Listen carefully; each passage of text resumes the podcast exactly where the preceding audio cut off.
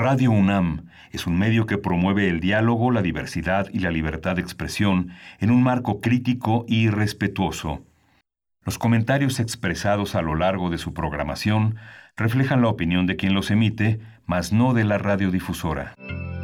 Radio UNAM presenta Primer Movimiento. El mundo desde la universidad. Hola, buenos días. Hoy es jueves 4 de junio, ya iniciamos eh, la carrera hacia el fin de semana, si es que eso existe en, la, en, eh, en, este confinamiento, en esta actividad que no se detiene y que hace nebulosos, sin fronteras, mucho, la, mucho de lo que tiene que ver con los días, con el calendario, pero bueno, ya el fin de clases también se avecina este 5 de junio y bueno, le doy la bienvenida a mi compañera Berenice Camacho desde el otro lado del micrófono. Bere, ¿cómo estás? Hola, ¿qué tal Miguel Ángel? Miguel Ángel Quemain, ¿cómo estás? Muy bien, muchas gracias. También en casa. Eh, bienvenidos, bienvenidas. Estamos en primer movimiento. Pues sí, los días siguen pasando diluidos diluidos, no tenemos estos referentes mojoneras de, de, salir de ver al vecino que sale a la misma hora, de tomar el transporte, de ir midiendo un poco la luz del sol allá afuera mientras llegamos a nuestras escuelas, a nuestros trabajos. Estamos aquí tratando de entendernos día a día, pero con mucho gusto, al menos nosotros, el equipo de primer movimiento, de acompañarles cada día, hoy en este jueves también, jueves 4 de junio, 7 con 6 de la mañana, está en cabina, en cabina allá en la Colonia del Valle, en Adolfo Prieto, 133, en Radio UNAM, se encuentra eh, Uriel Gámez, está en los control, eh, está, perdón, en la, en la producción ejecutiva y Arturo González en los controles. Ahí están los dos haciéndose compañía con sana distancia, mientras que todo el equipo de primer movimiento se encuentra en casa para mm, llevar a cabo esta transmisión del día de hoy en el en la mañana que damos la bienvenida también a la Radio Universidad de Chihuahua en el 105.3, el 106 9 y el 105.7, las tres frecuencias por las que llegamos hasta Chihuahua gracias a la Radio Universidad Autónoma de Chihuahua. Así es que bueno, vamos a iniciar con primer movimiento, Miguel Ángel. Sí, vamos a tener eh, esto que hemos denominado en primer movimiento los jueves de autoayuda. Vamos a hablar de corriente alterna alterna, la unidad de investigaciones periodísticas de la Coordinación de Difusión Cultural. Se creó esta área sustancial también ahora en la difusión de nuestra cultura. Vamos a conversarlo con Emiliano Ruiz Parra, que es titular de esta unidad de investigaciones periodísticas y pues una manera, una manera en estos nuevos tiempos de hacer también nuevo periodismo. Así es, y después nos acompañará la doctora Gloria Delgado Inglada, investigadora del Instituto de Astronomía de la UNAM y jefa de la Unidad de Comunicación y Cultura Científica también de ese instituto. Y también está a cargo ella de la sección Observatorio Astronómico que tendremos el día de hoy y que todos los jueves, bueno, cada jueves vamos alternando entre historia y entre astronomía. Toca hoy eh, pues ver, observar las estrellas y a ver qué nos cuenta la doctora Gloria Delgado Inglada, el choque en la galaxia que pudo desencadenar la formación del sistema solar. Es el tema de esta mañana. Sí, y en la nota nacional vamos a tener el recorte a la Comisión Especial de Atención a Víctimas, que se conoce por sus siglas como la CEAV. Vamos a conversar de este tema con Humberto Guerrero, él coordina Derechos Humanos y Lucha contra la Impunidad en Fundar. Y después tendremos nuestra sección aire, nuestra sección de recomendaciones culturales y también en la que eh, pues aprovechamos para platicar con algunos de los y las directoras de direcciones de difusión cultural de la UNAM. En esta ocasión nos corresponde hablar con Cuauhtémoc Medina, el escurador en jefe del MOAC e investigador del Instituto de Investigaciones Estéticas de la UNAM, la omnipresencia de la circulación de imágenes es lo que nos comentará en esta mañana Cuauhtémoc Medina. Sí, y en la poesía necesaria hoy contaremos con eh, la, la, selección, la, la curaduría de Berenice Camacho. Así es, la curaduría. Eh, pues bueno, después tendremos nuestra mesa de jueves, que es de Mundos Posibles, con el doctor Alberto Betancourt, historiador. Él es profesor de la Facultad de Filosofía y Letras de la UNAM y nos hablará en esta mañana de un tema que yo creo que va a soltar muchos comentarios en nuestras redes sociales y qué bueno que así sea, las contradicciones de la 4T. Es lo que propone Alberto Betancourt para esta mañana.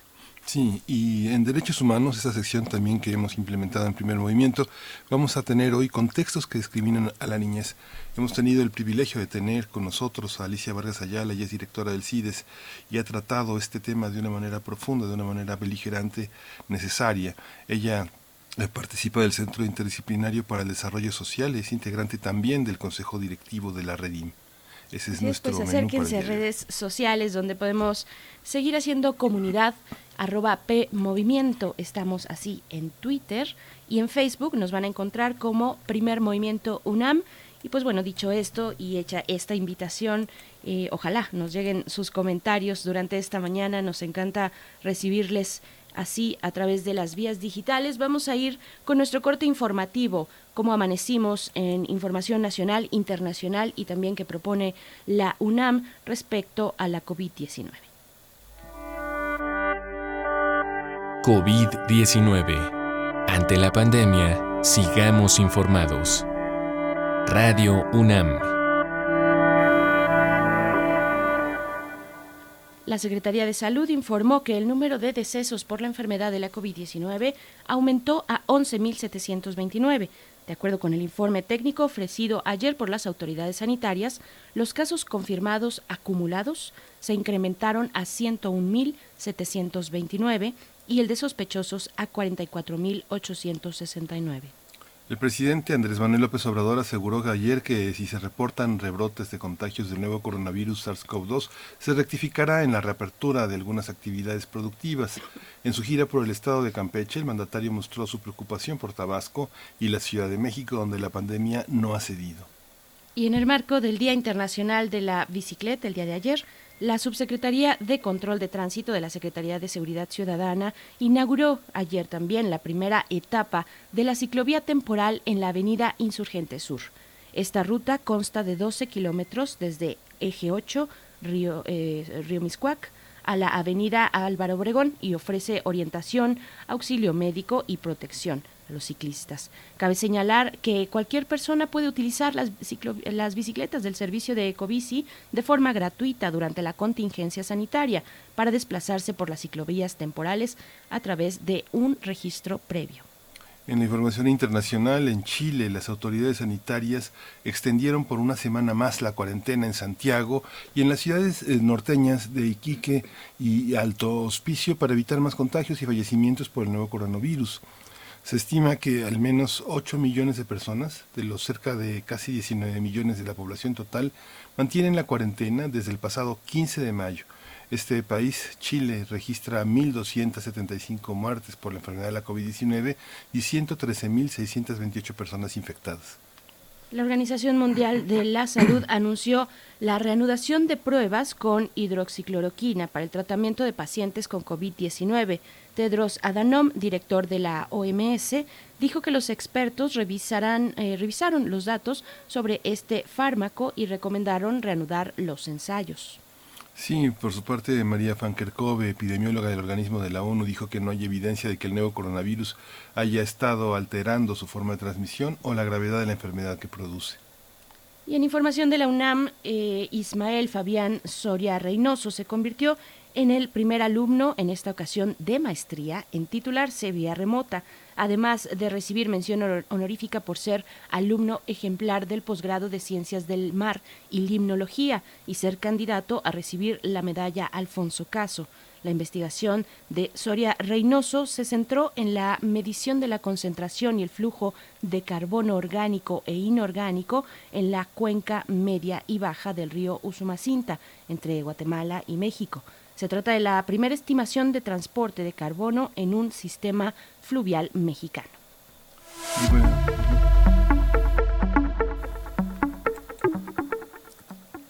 Y pues vamos a ir con música. Vamos a escuchar de los Doors Take It As It Comes. Time to live, time to love, time to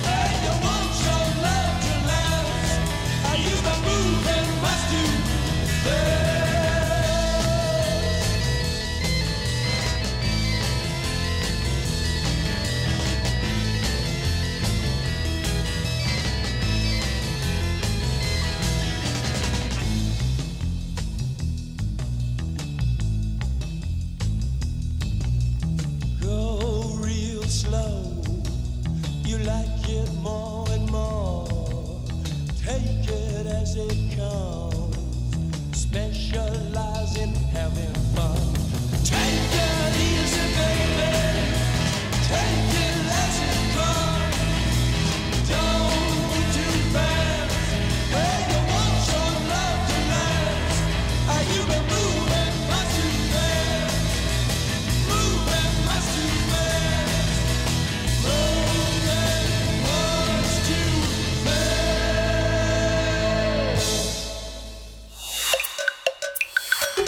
Primer movimiento.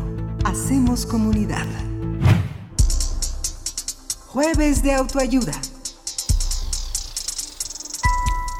La Unidad de Investigaciones Periodísticas de Cultura UNAM estrenó su página electrónica Corriente Alterna, un espacio que difundirá contenidos periodísticos generados por 21 becarios, así como por seis periodistas profesionales que forman parte de esta iniciativa. Esta propuesta nació en medio de una pandemia y tiene el reto de formar a estudiantes en el oficio del periodismo de investigación bajo tres criterios privilegiar contenidos con reporteo de calle, realizar investigación y análisis de datos aterrizados en problemas concretos y ejercer esta profesión como una rama de las humanidades y como un género literario sin ficción. Los materiales generados por los becarios, que serán orientados eh, por periodistas profesionales, retroalimentarán a los medios de comunicación que forman parte de Cultura UNAM, es decir, TV UNAM, Radio UNAM y la revista de la Universidad de México. Los becarios que forman parte de Corriente Alterna pasaron por un proceso de selección que comenzó a finales de enero de 2019, cuando Cultura UNAM lanzó una convocatoria para que estudiantes de licenciatura y posgrado de esta casa de estudios participaran en un taller de inducción que inició en febrero. Durante este curso, los temas que se abordaron fueron desigualdad económica, género, justicia, ciencia y cultura y una vez concluido se seleccionaron a 21 jóvenes que ahora forman parte de Corriente Alterna. Los becarios provienen de distintas carreras como comunicación, lengua y literatura hispánicas, psicología, biología, antropología y estudios latinoamericanos. Y pues esta mañana tendremos una conversación sobre este proyecto de la Unidad de Investigaciones Periodísticas de la Coordinación de Difusión Cultural de la UNAM. Este día nos acompaña Emiliano Ruiz Parra. Él es titular de la Unidad de Investigaciones Periodísticas, es escritor y es periodista. Nos da mucho gusto conversar contigo esta mañana, Emiliano Ruiz Parra. ¿Cómo estás? Buenos días. Te saludamos Miguel Ángel Quemain y Berenice Camacho desde nuestras casas. ¿Cómo te encuentras? Hola Berenice, estoy muy bien, muchísimas gracias. Me encantaría, por supuesto, estar en el estudio con ustedes, pero esperemos que ya en algún momento lo podamos hacer. Gracias, Emiliano. Eh, ¿cómo, cómo, cómo, se entiende esta, esta forma de hacer periodismo? Eh, eh, ¿Cómo se conformó el grupo? ¿Y están pensando en trabajar por géneros de opinión, géneros informativos? ¿Cómo está concebida esta idea de, de lo periodístico? Miguel Ángel, la idea, digamos, central es contar historias, es convertir eh, los grandes datos en, en, contenidos que puedan ser reflejados por personas concretas. Por ejemplo, hoy en Corriente Alterna, porque la unidad de investigaciones estadísticas ya tiene un portal que es corrientealterna.unam.mx. Entonces, hoy traemos una nota de una becaria que se llama Shareni Márquez, una eh, estudiante muy joven, sobre eh, cómo el programa Aprende en Casa, este programa de eh, la SEP para crear contenidos o para cerrar el ciclo escolar a través de contenidos por televisión, internet y radio, pues se nos dijo que alcanzaba el 94% de la población, que era el que tenía acceso a la televisión, eh, cuando en realidad lo que Shareni en un ejercicio de, de datos, de periodismo de datos, descubrió que es bastante, bueno, que es menor el número, porque hay mucha gente que efectivamente tiene televisión, pero son estos televisores eh, analógicos, anteriores a la, a la transición digital, pues los, los han de tener para conectarlos al DVD, eh, para ver películas, pero no pueden recibir señal. Entonces, eh, en realidad hay tres, hay niños en tres millones de hogares que no pudieron recibir eh, contenidos de aprende en casa y que de ellos además 1.4 millones de hogares no tienen ni radio ni internet, o sea que por ninguna vía recibieron contenidos. Entonces, este, este número eh, lo encontró la propia becaria, Shareni, y Estamos hoy publicando esta nota en, nuestro portal. Este, la idea un poco es que podamos compartir eh, inquietudes periodísticas. Nos agrupamos en, cinco, en cuatro equipos de trabajo. Entonces, hay un periodista profesional que tiene a cinco eh, becarios a su cargo, que es fantástico porque es trabajar con gente joven con gente que va de los 19 a los 25 años. No solamente, tenemos también estudiantes de posgrado más grandes, pero en general es un grupo eh, muy joven, muy fresco, que aporta visiones, historias, inquietudes muy interesantes. Hay algunos de ellos que viven en la periferia, entonces eh, también nos da ojos en Chimalhuacán, en Ecatepec, eh, hemos publicado crónicas de ellos. Entonces, perdón, pero para regresar a tu pregunta, eh, lo que queremos es que aprendan los, los géneros básicos del periodismo, la nota, la entrevista, la crónica, el reportaje, antes que el periodismo de, opinión. En, el portal no estamos teniendo periodismo de opinión, creemos que hay, hay mucha opinión, digamos, por ahora en Internet, y que nosotros lo que queremos aportar son eh, textos, notas, contenidos con eh, profundidad, con contexto, con perspectiva. Eh, es algo más parecido a una revista que un diario. No somos, digamos, un breaking news que esté tratando de ganar la nota a otros medios, sino que más bien decimos, ah, bueno, la educación durante el confinamiento, ¿no? Entonces, eh, tenemos el tiempo o nos damos el tiempo para eh, mirar el tema con un poco más de perspectiva, hacer este análisis de datos de que ya les, conté, basado en números del INEGI.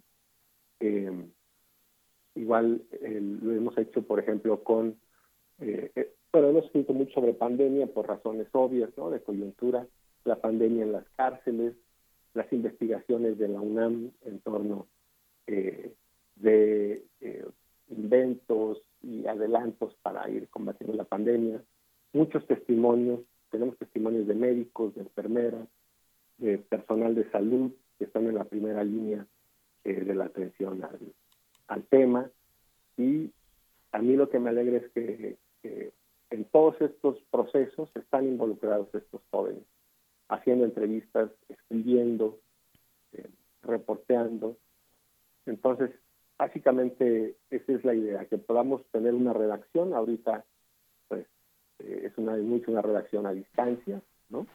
Como está ocurriendo en muchísimos medios, pero que podamos tener una redacción en donde el contacto entre periodistas experimentados y periodistas eh, que están empezando sea cotidiano, ¿no? Nos reunimos eh, cotidianamente eh, con nuestros becarios, tenemos conversaciones con ellos también casi todos los días. Yo hablo con algún becario prácticamente todos los días y voy dándole seguimiento a su trabajo, le voy diciendo qué es lo que yo pienso que, su trabajo pudiera tener para lucir más. Y em, y vamos editando los textos.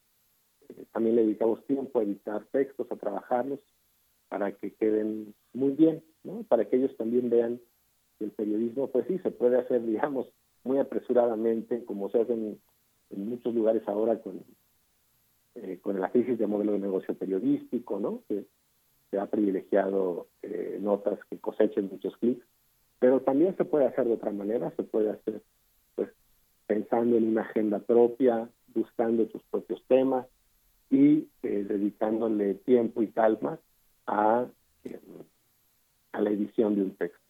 Entonces, ese es un poco la, el espíritu de, de la unidad por ahora.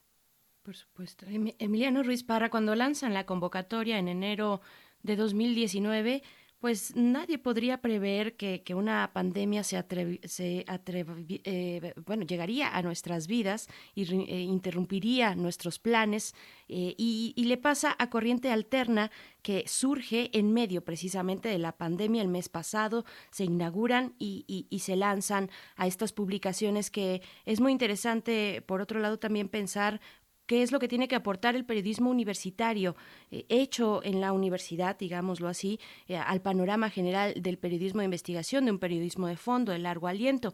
¿Cómo, cómo, cómo fue esta, esta cuestión? ¿Cuáles son las adversidades que se presenta, eh, que se presenta para Corriente Alterna el hecho de estar en medio de una pandemia? Ha sido todo un desafío para nosotros y para los becarios.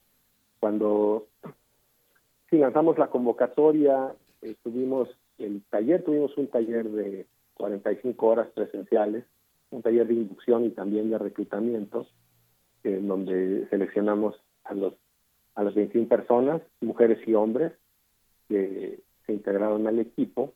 Lo que estaba ocurriendo en ese entonces era eh, el, tema que dominaba la agenda era esta revolución de las mujeres que expresó en, el, en la gran marcha multitudinaria del 8 de marzo y aún más en el paro del 9 de marzo. Entonces, eh, nosotros entendimos que eh, los jóvenes que estaban con nosotros en el taller eran en mucho esa generación que estaba saliendo a las calles y pensamos en una en una agenda que, reflejara también estas inquietudes de género y bueno también los, grandes problemas sociales del país que, son básicamente justicia, impunidad, derechos humanos, ¿no? Un país en donde el 1% de los de los delitos recibe un castigo de los delitos, digamos, este, denunciados, ¿no? Es un país que vive en una profunda impunidad. Entonces, esos eran nuestros temas, nuestras preocupaciones.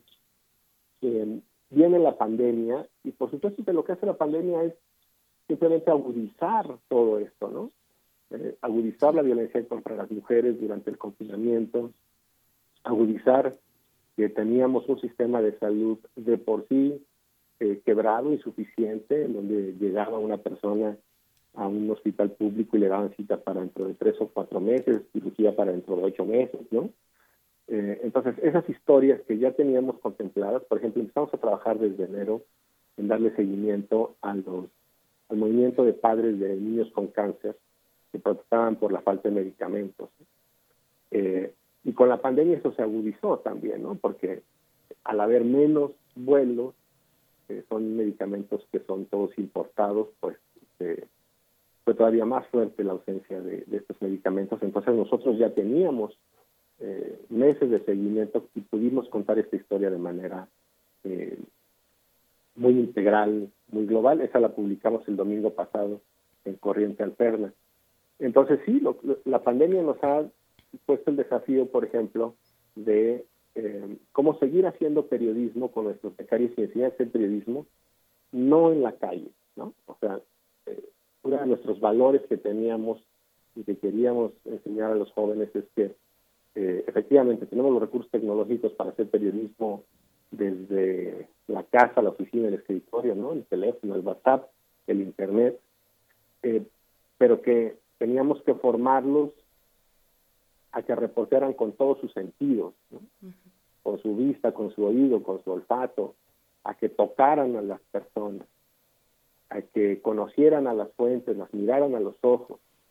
Entonces, claro, todo ese valor que nos parecía muy importante en términos formativos, en términos de un periodismo de calidad, eh, pues ha tenido que adaptarse a las circunstancias de ahora y decir, está bien, ahora lo que queremos es, aprender a hacer periodismo en esta adversidad y eh, aún así se ha ido, haciendo eh, de manera muy sensible, ¿no? O sea, un poco la idea de eso era que los reporteros no solamente tuvieran la capacidad de detectar cuando una información era noticiosa, sino también la sensibilidad de describir una emoción, un sentimiento, porque creemos que el periodismo eh, tiene que contar historias y tiene que reflejar no solo los hechos, sino también las almas de las personas. Entonces, sí, eso ha sido difícil.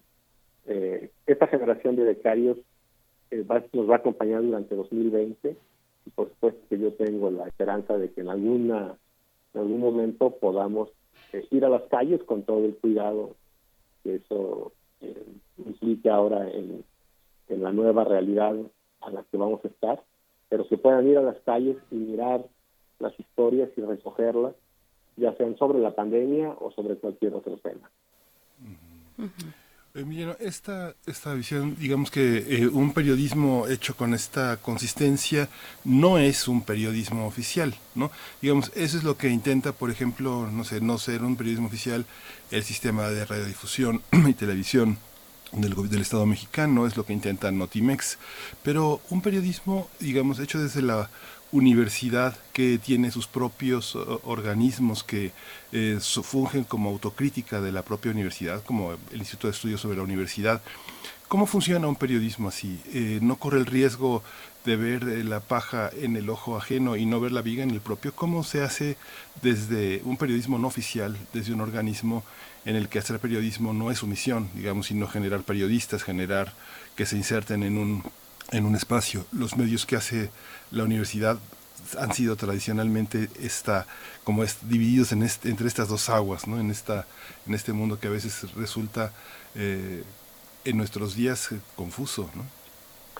Sí, creemos que el periodismo que tenemos que hacer y que tenemos que enseñar debe ser un periodismo crítico, eh, crítico al poder, ¿no? Con esta visión quizá británica o angloamericana de ser watchdog del, del ejercicio público, de la política pública.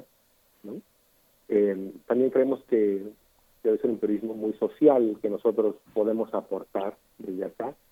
Es decir, eh, más que cubrir eh, las declaraciones o las decisiones de los políticos, lo que estamos nosotros cubriendo son historias de personas concretas. Entonces eso también pues sí, también es un periodismo muy crítico porque se lleva a contar historias que cuestionan mucho eh, decisiones públicas, decisiones oficiales. Entonces, eh, más que situarnos en el periodismo, por supuesto, el periodismo oficial, pues no, no, no lo somos, ¿no? queremos hacer un periodismo crítico y darle las herramientas, porque creemos que eso también es algo muy universitario, ¿no? O sea, los estudiantes de la UNAM adquieren herramientas académicas e intelectuales para ser críticos en su sociedad, no, no para reproducir una sociedad injusta, eh, una sociedad desigual. Entonces nosotros creemos que ese es un valor importante que con el que nos tenemos que parar y, eh, por ejemplo, nuestro primer reportaje con el que salimos fue una crónica de la de la, de la toma eh, del paro en la Facultad de Ciencias Políticas, publicamos ya otra crónica amplia sobre el paro en la Facultad de Filosofía y en donde lo que fuimos a hacer fue las, a las jóvenes paristas, ¿no? Eh, tratar de entender un movimiento muy nuevo, muy distinto, muy complejo, separatista, integrado por mujeres, que también eh, fue interrumpido por la, por la pandemia. Pero sí, queríamos eh, decir que nosotros queremos entender también los movimientos que son críticos adentro de la universidad y reflejando los números que son dolorosos y que tenemos que ver de eh, la violencia de género en la universidad que pues ha provocado un movimiento muy importante entonces sí claro que, queremos eh, ser críticos no solamente con eh, el mundo puertas afuera de la universidad también puertas adentro de la UNAM ¿no? Entonces, esos textos están ahí, están publicados. Y, esa es la, la, convicción, la visión, la vocación. Em, y esperemos pues tenerla, sostenerla siempre. Nosotros la, queremos sostener, hemos recibido muchísima libertad para tener un, un criterio editorial propio, para que las, también los temas que le interesan reflejar a los becarios los podamos trabajar con mucha seriedad, ¿no? que son temas también de los jóvenes de esa edad, de falta de empleo, de falta de oportunidades, pero también de sus movimientos artísticos, musicales, que están vinculados y que están conectados con sus preocupaciones sociales. Entonces, em, pues sí, queremos tener esa vocación crítica y esa vocación social en nuestros contenidos. Emiliano, eh, ¿Qué cambiarían para la siguiente generación, para el siguiente proyecto que va a, acoger eh, corriente alterna? Es un laboratorio muy interesante y una vez, una vez iniciada esta primera generación, ¿Cuáles son los retos, los retos más puntuales que han detectado como formadores, eh, tú entre ellos y ellas también, periodistas ya de carrera, eh, para, para fortalecer, pues precisamente eso, la formación de las y los periodistas jóvenes que se acercan a este proyecto? Eh, mencionabas, por ejemplo, o sea, es, un ejemplo que a mí me viene muy claro a la cabeza, este reporte o esta inquietud por ver cómo se desarrolla la COVID-19 en centros penitenciarios. Y es finalmente hablar de justicia, de justicia penal, muy específicamente, requiere sumergirse en un lenguaje nuevo, en una estructura particular, igualmente cuando se habla de derechos humanos, apropiarse de un lenguaje que tiene sus propias eh, connotaciones y sus propios eh, ritmos y conceptos. ¿Qué, esperar para y qué cambiarían para la siguiente generación y cuáles, cuáles han sido los retos eh, para esta que está ya en estos momentos publicando? Bueno, creo que el taller de reclutamiento, lo, el, anterior con el que eh, reclutamos a esta generación de becarios, eh, fue bastante teórico, ¿no? Tuvimos muchas sesiones en donde platicamos sobre los retos actuales del periodismo, en fin. Me gustaría el próximo hacerlo más práctico, más eh, revisando los textos, dedicándole más tiempo a revisar sus propios textos. Creo que eso es un aprendizaje del, del taller anterior para incluso ya cuando salga esa generación ya tengamos materiales listos para, para publicación. Em, y como que desde más pronto empezar a, tomar fuentes, eh, temas, ¿no? Una cosa que yo creo que es importante también para, para un reportero de información es que tome un tema, eh, se le asigne un tema o lo escoja, ¿no? Agua, alimentación, justicia, impunidad, y se meta a fondo y se meta a descubrir historias, a descubrir ángulos, a conocer a toda la, eh, a, los expertos, a los actores eh, que tienen que ver con su, con su tema, para que pueda especializarse, pueda generar sus historias, ¿no? que aprenda a trabajar de manera muy autónoma y que aprenda a morder eh, historias y a no soltarlas, ¿no? por usar este lenguaje. eso me gustaría hacerlo, en eso ya estamos, pero me gustaría hacerlo más rápido, ¿no? Como para aprovechar más el tiempo con, con los becarios. Y por supuesto que me gustaría tener una relación este, más cercana en términos de cercanía social, ¿no? Está muy bien eh, como estamos, bueno, no está bien como estamos ahora, creo que también eh, poder intercambiar libros físicamente, ideas, diálogo, pues eso nos, va a ayudar, pero eso ya no depende de nosotros. Oye, Emiliano, ya se nos acaba el tiempo, pero quería hacerte una pregunta. Digamos que eh, seleccionaron eh, eh, estudiantes de diversas carreras, ¿no? Digamos que en el caso de la Facultad de Ciencias Políticas y Sociales, que es donde se estudia comunicación y periodismo en la Facultad de Estudios Profesionales Acatlán, Aragón, ¿cómo y que, y que han avanzado. Son escuelas que han desarrollado eh, procesos de investigación, procesos de enseñanza. Hoy la transmedia es una, es una modalidad de factura del periodismo que está formando parte de los programas que el próximo año se modifican. El próximo año tendremos nuevos programas en la carrera de comunicación y periodismo en la UNAM. Se están ya generando, haciendo evaluaciones muy importantes. Eh, si yo voy a, la facultad de psicología o de biología eh, a, buscar periodistas, eh, a enseñarles a hacer periodismo, ¿qué, qué, puedo conseguir? Digamos que, ¿cómo, ¿cómo vincular estas, esta forma de tener como especialistas de carreras haciendo periodismo? ¿No, mejor estudiarían periodismo y crearían especialidades en periodismo dedicadas a la ciencia o a, la economía o ¿Cómo se da esta, cómo se da este juego? Digamos que yo voy a, biología y le enseño a hacer reportaje a un biólogo o, a un veterinario le enseño a hacer crónica. ¿Cómo lo están pensando en ese sentido? En el sentido eh, que ser periodista tiene un esfuerzo académico, ¿no? ¿Cómo lo, cómo lo piensan, Emiliano? Eh, correcto. Eh, Corriente Alterna es un taller, ¿no? O sea, nosotros em, trabajamos sobre notas, historias concretas y aprovechamos el aprendizaje eh, académico. la mayoría de nuestros becarios son de comunicación, son de periodismo, también un poco la idea por eso era estar en Tlatelolco, nuestra, nuestra sede está en Tlatelolco también para estar cerca de eh, Aragón y Acatlán, que son las escuelas que también tienen comunicación y periodismo. Em, pero creímos, y creo que fue una buena idea, que eh, debíamos estar abiertos a que jóvenes de otras carreras y formaciones pudieran venir. Y sí, en efecto, hay, se nota que los jóvenes de comunicación y periodismo tienen eh, herramientas que no tienen los otros chicos, ¿no? Entonces, sí hay que eh, ayudarle a los otros chicos a detectar ángulo, a mejorar su redacción, pero esto se ha dado de manera rápida también en el aprendizaje mutuo entre los propios jóvenes y aprovechar, por ejemplo, el tener biólogos, psicólogos, eh, matemáticos ahora en esta situación pues nos ha ayudado también a construir notas sobre, sobre la pandemia de manera más informada. ¿no?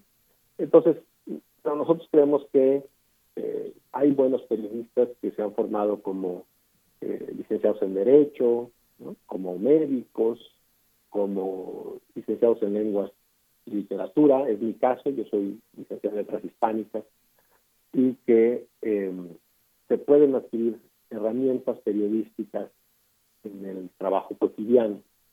Eh, con esa idea, pues, eh, pues estuvimos abiertos a esta, a esta posibilidad y la verdad es que hasta ahora ha resultado buena y efectivamente hay una, en algunos casos hay curvas de aprendizaje un poquito más, más largas, pero eh, también lo que recibimos a cambio, que es una visión eh, informada o eh, especializada de otras disciplinas, también nos ha ayudado mucho.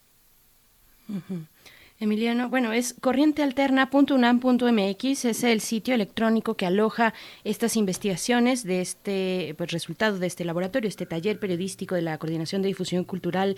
Y, y yo quiero preguntarte, ahora sí, para despedirnos, eh, ¿cómo, ¿Cómo planean difundir estos trabajos, los trabajos en otros, en otros medios, incluso la coordinación, incluso pensando en TV UNAM, en Radio UNAM, u otros, u otros medios que estén interesados en las historias que van generando estos nuevos periodistas? Queremos darle servicio a, los medios de la UNAM.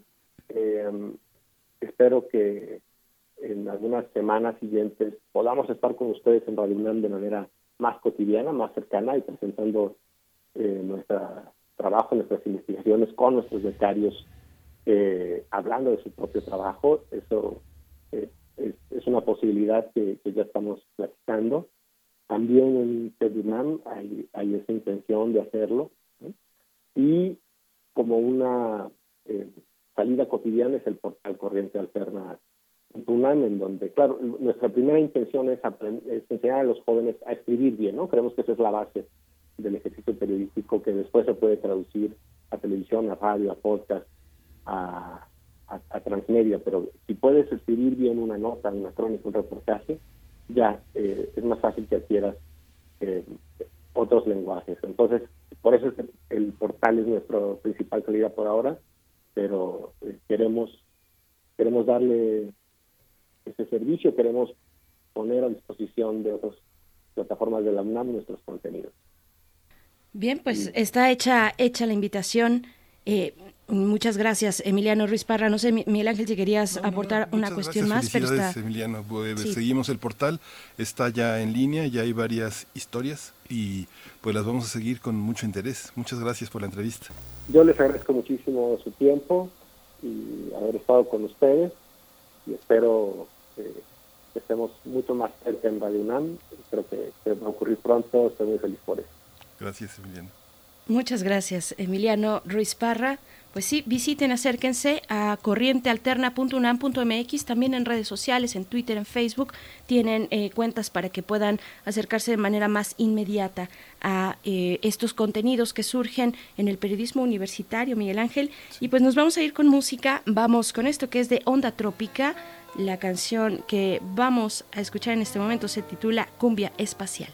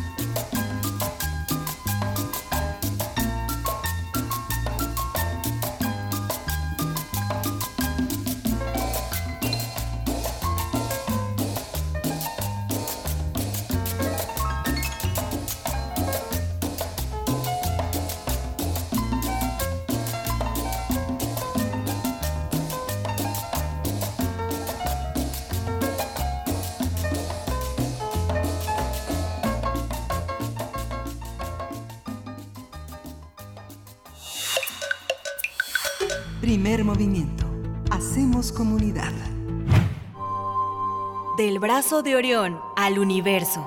Observatorio Astronómico.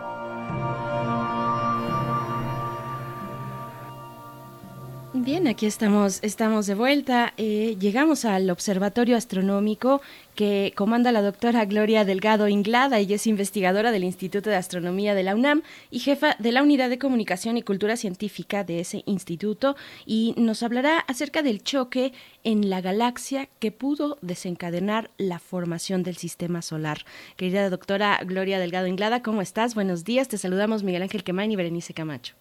Muy buenos días, Berenice y Miguel Ángel. Aquí muy bien, siempre con noticias interesantes, ya ven. Así es, siempre.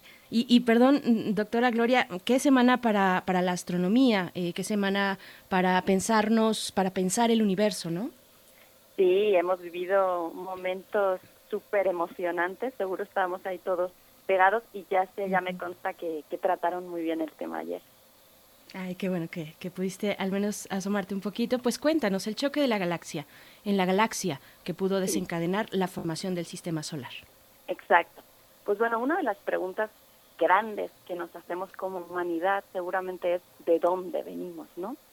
Y, y esta deriva en otras preguntas un poquito más concretas que nos hacemos pues más los astrónomos, como son cuál fue el origen del universo, de las galaxias, de nuestra galaxia del sistema solar y de, y de, los planetas, nuestro planeta. Pues bueno, la nota de hoy nos deja caer algunas nuevas propuestas a, la última de, estas preguntas, ¿no?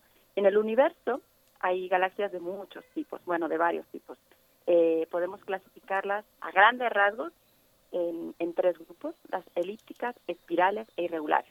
Por mencionar algunas particularidades de cada una de ellas, las galaxias más grandes del universo son las elípticas, tienen sobre todo estrellas viejas y casi no tienen ya ni polvo ni gas, que es la materia prima de la que nacen estrellas.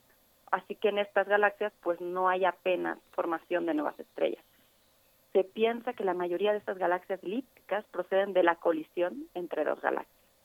Tenemos también a las espirales, que son nuestras favoritas, porque nuestra galaxia es una galaxia espiral y son discos casi planos, con brazos en forma de espiral, más o menos definidos, donde hay estrellas jóvenes y recién formadas. Todo este sistema está rotando alrededor de un centro, donde sobre todo hay estrellas viejas. Algunas galaxias como la nuestra tienen además una barra en el centro y hay otras que no la tienen. Y por si fuera poco, creemos que en el centro de las galaxias espirales hay un hoyo negro, en el centro de todas ellas. Y por último tenemos a las galaxias irregulares, que como su nombre indica, pues no tienen una forma definida. Al final con las galaxias pasa un poco como con las estrellas. Las más numerosas son las más pequeñas. Bueno, nuestra galaxia, la que se le conoce como Vía Láctea, aunque hielo, pues bueno, junto con otras 40 más, está en un vecindario que llamamos el grupo local. Las dos galaxias más grandes de este grupo local son las espirales M31 y la nuestra. Y para que se den una idea, entre estas dos galaxias suman la mitad de la masa de todo el grupo local. Después de estas dos hay otra que se llama otra espiral M33, con una masa ya mucho menor, y otras muchísimas galaxias más pequeñas, enanas, que en general están en los suburbios de estas tres galaxias principales. Por ejemplo, muy cerca de nosotros tenemos a la nube grande y a la nube pequeña de Magallanes, que aquellos que hayan estado en el hemisferio sur o que nos escuchen desde allí, pues con suerte han, han podido ver a, a, simple vista en el cielo. En realidad hay decenas de galaxias satélites a la nuestra. Algunas están separadas físicamente, pero otras son como apéndices o están incluso entremezcladas con nosotros. Y este es el caso de Sagitario, una galaxia enana que fue descubierta hace unos 25 años. No se encontró antes porque es muy débil, porque está muy dispersa en el cielo y está medio oculta entre las estrellas brillantes que pertenecen a nuestra propia galaxia. La masa actual de esta galaxia se estima que es de unos 10 millones de masas solares, pero se piensa que originalmente su masa era cientos de miles de veces mayor. Bueno, ¿qué hay de peculiar con esta ga galaxia enana elíptica de Sagitario? Pues que esta galaxia y la nuestra han estado en constante interacción por choques que han sucedido entre ellas. Así como ya les conté alguna vez que en los orígenes de nuestro sistema solar varios cuerpos chocaron unos con otros, pues también en una escala muchísimo más grande, la colisión entre galaxias no es nada raro en el universo. Lo que cuando, cuando chocan dos galaxias o cuando se acercan, interaccionan, puede ocurrir algo muy sutil como que en una de las galaxias empiecen a aparecer algunas estrellas que tienen características, por ejemplo, una composición química diferente. Y esto nos da pistas de que no nacieron ahí, sino seguramente en algún otro lugar. Pero también eh, podemos ver cosas más obvias, como que hay estrellas que se mueven con un movimiento muy diferente al de otras estrellas vecinas, o incluso eh, les animo a buscar imágenes de galaxias que se ven claramente afectadas y deformadas en su estructura, ¿no? Bueno, pues la semana pasada se publicó un artículo que salió en la revista Nature Astronomy en el que nos dan más detalles sobre los choques que ha habido entre Sagitario y nuestra galaxia y sobre sus posibles efectos. En este trabajo, los científicos que pertenecen a instituciones españolas, francesas italianas estudian la luz de 24 millones de estrellas que están localizadas dentro de una esfera alrededor de nuestro Sol que tiene un radio de 6.500 años luz. Este radio, para que tengan una idea, es como un tercio de la distancia que hay de un extremo al otro de, de nuestra galaxia. Lo que ellos hacen en concreto es comparar los brillos que miden en estas estrellas con modelos estelares. Y a partir de ahí ellos pueden obtener las edades de las estrellas y entonces conocer la historia de formación estelar de nuestra galaxia. Es decir, lo que pueden saber es a qué ritmo y en qué momentos se han estado formando las estrellas desde el nacimiento de nuestra galaxia. Lo que ellos encontraron es que a lo largo de la vida de, de nuestra galaxia, las estrellas no se han formado ni todo el tiempo ni al mismo ritmo.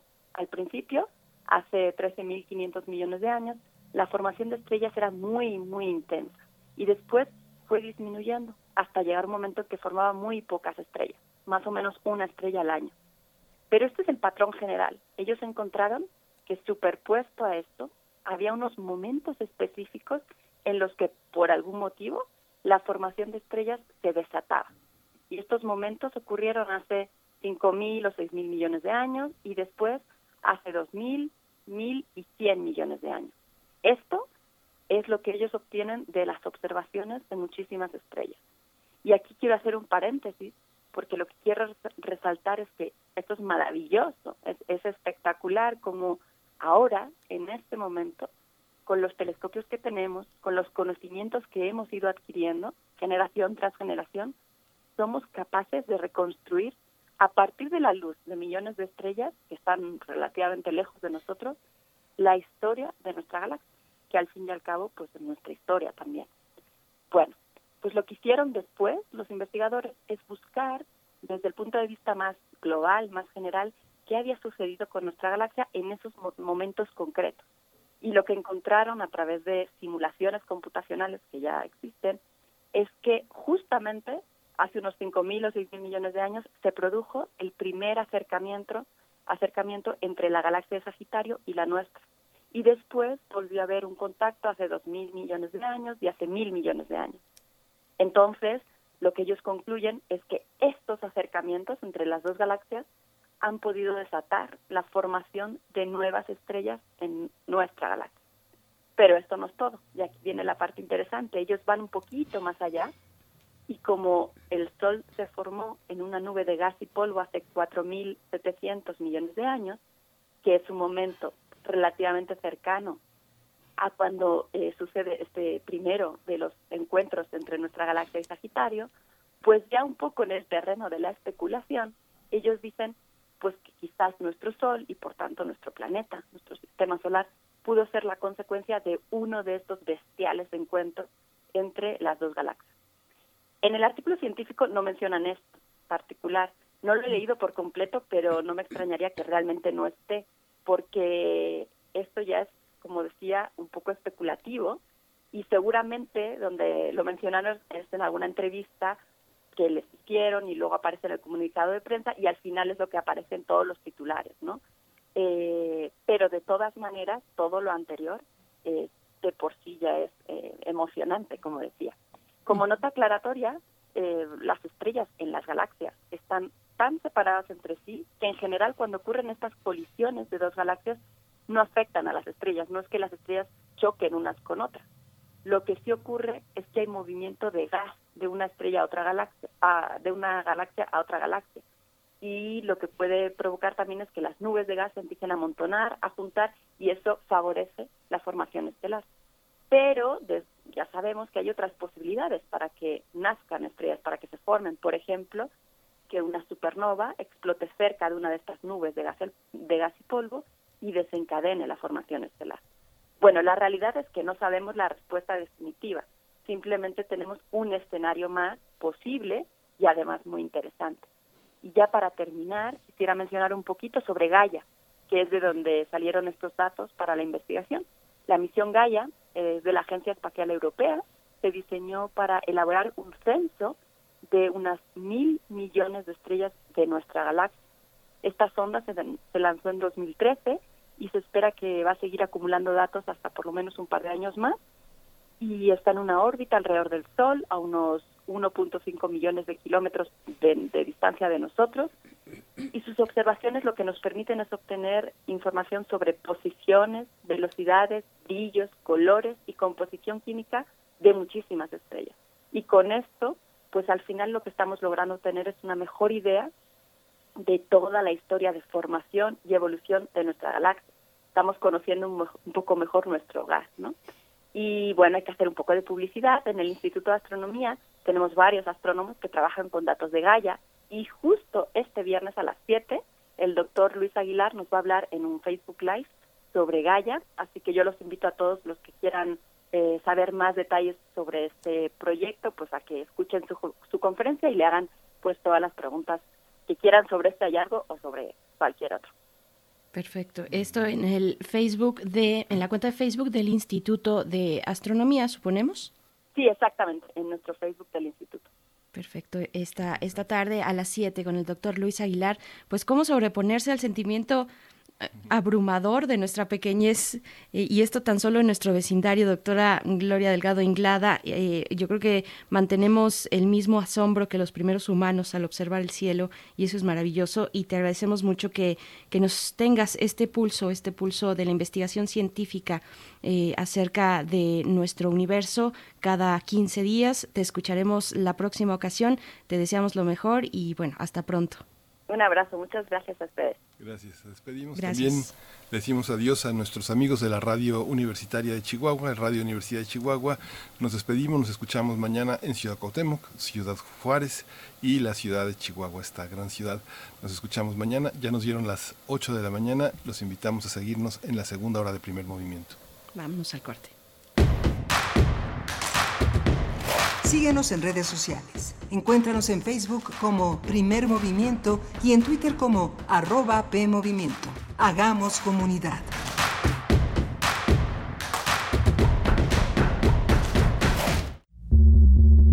Las audiencias también son parte del medio. ¿Qué tal amigos? Soy Guillermo Montemayor Gómez, defensor de las audiencias de Radio y TV UNAM. Los invito a que me escriban y ejerzan los derechos que la ley y la normatividad interna de las estaciones les otorgan. Observaciones, quejas, sugerencias, peticiones, señalamientos o reclamaciones sobre los contenidos y la programación que transmiten tanto radio como TV UNAM.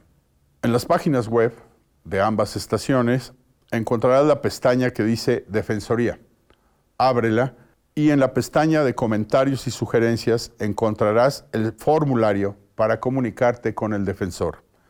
Además de información precisa sobre la Defensoría, informes, documentos normativos, tanto externos como internos, y algo que es muy importante, que es el código de ética. Te invito a que me escribas al correo defensordeaudiencia.unam.mx. Recuerda que como audiencia eres parte fundamental de Radio y TV UNAM.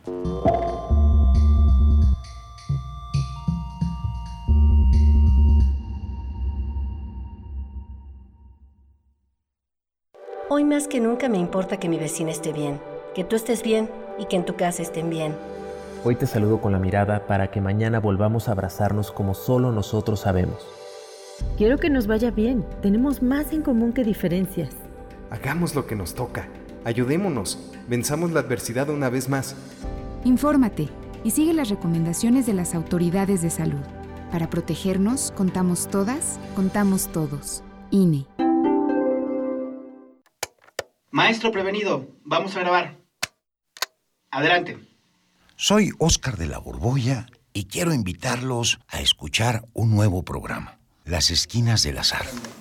Oscar de la Borbolla. Sí, Juan, ¿qué estás? ¿Tú qué? estás haciendo aquí? Yo aquí trabajo. Juan, pues vengo a invitar a los radioescuchas de Radio UNAM a nuestro programa. ¿Nuestro? Es un espacio de diálogo para platicar de todo y en todos los lugares donde se puede platicar. Y a veces hasta donde no se puede o no se debe. Una producción de Radio UNAM y la Facultad de Estudios Superiores Agatlán. Las Esquinas del Azar. Todos los martes a las 10 de la mañana por el 96.1 de FM. Radio UNAM. Experiencia sonora. Hola, soy Citlali Rodríguez Mendoza y estoy en descargacultura.unam. Descarga. Una selección de Sirenas y otros naufragios, escrito por Eduardo Vázquez. No mientes al marino, no se pierde por ti preso de argucias, nada hacia los verdes destellos de tu vientre, de propia voluntad se hunde en la tormenta que tu voz anuncia. Te acompañamos en todo momento. www.descargacultura.unam.mx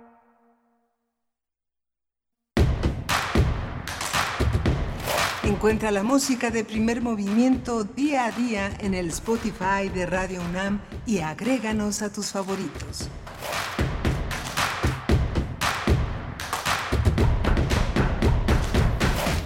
Ya estamos de vuelta en primer movimiento, iniciamos nuestra segunda hora eh, en este día jueves, jueves eh, 4 de junio 2020, son las 8 con 4 minutos de la mañana y con mucho gusto de saludar a quienes se suman a esta transmisión a través de la radio Nicolaita. Vamos a estar con ustedes durante la siguiente hora y también saludar a quienes permanecen desde temprano que han sintonizado en el 96.1 de FM, en el 860 de AM también o si lo hacen a través de nuestra página www.radio.unam.mx. Bienvenidos y bienvenidas todos, todas ustedes. Gracias por estar en la radio universitaria. Miguel Ángel Quemain, buenos días también para ti. ¿Cómo estás? Hola Berenice, buenos días. Estamos eh, aquí haciendo un poco malabares con los micrófonos, pero ya estamos listos para darle la bienvenida a la radio Nicolaita que nos escuchamos, eh, nos trenzamos en esta transmisión conjunta en la, eh, en la radio Nicolaita en Morelia, Michoacán, pero que tiene un alcance nacional e internacional a través de la aplicación de Radio UNAM que se puede escuchar en unam, radio.unam.mx a partir también de nuestras páginas en las redes sociales, Primer Movimiento en Facebook, P Movimiento en Twitter y bueno, estamos enlazados con la comunidad universitaria, pero también con todo el país, con una problemática que nos atañe a todos y que hoy vamos a tener justamente en un conjunto de notas que eh, importan el recorte a la Comisión Especial de Atención a Víctimas, la CEAV. Vamos a conversarlo hoy con Humberto Guerrero, que coordina derechos humanos y lucha contra la impunidad en Fundar. Así es, la Comisión Ejecutiva de Atención a Víctimas. Después tendremos una conversación con Cuauhtémoc Medina, Medina en nuestra eh, sección que titulamos Aire, Recomendaciones Culturales de Cultura UNAM.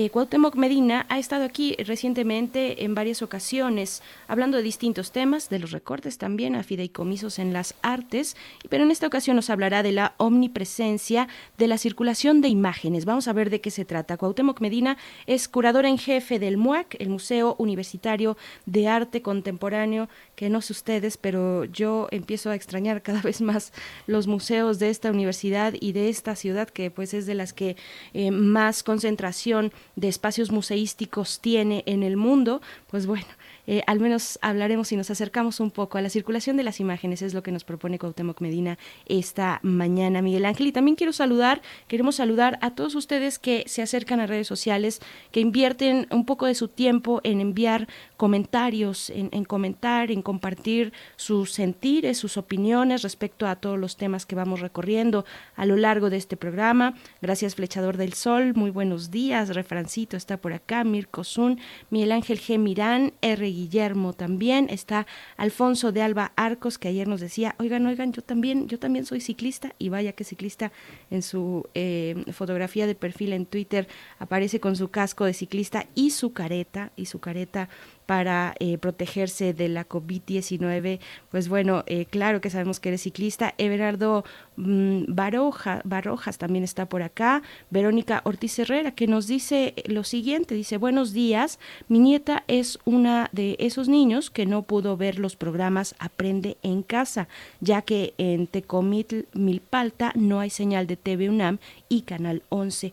Bueno, esto viene a cuento porque precisamente lo mencionaba eh, Emiliano Ruiz Parra, titular de la Unidad de Investigaciones Periodísticas Corriente Alterna de eh, este proyecto, este nuevo proyecto, laboratorio de la coordinación de difusión cultural, pues era una de las, uno de los temas que abordaba eh, uno de estos jóvenes periodistas que forman parte de Corriente Alterna, pues qué ha significado este sistema de aprende en casa para una buena cantidad de hogares y una buena cantidad de niños y niñas que no tuvieron acceso.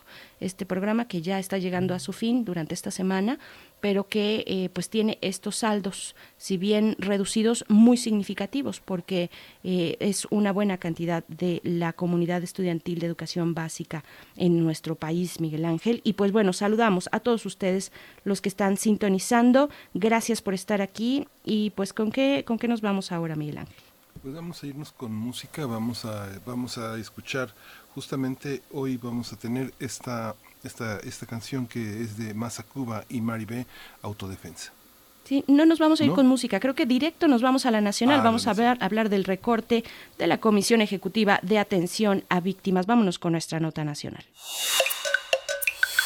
Primer movimiento. Hacemos comunidad. Nota nacional. La Comisión Ejecutiva de Atención a Víctimas es el órgano central en la atención a víctimas de delitos y de graves violaciones a derechos humanos en el país. Sin embargo, está al borde del colapso por el recorte del presupuesto anunciado por el gobierno de la Cuarta Transformación.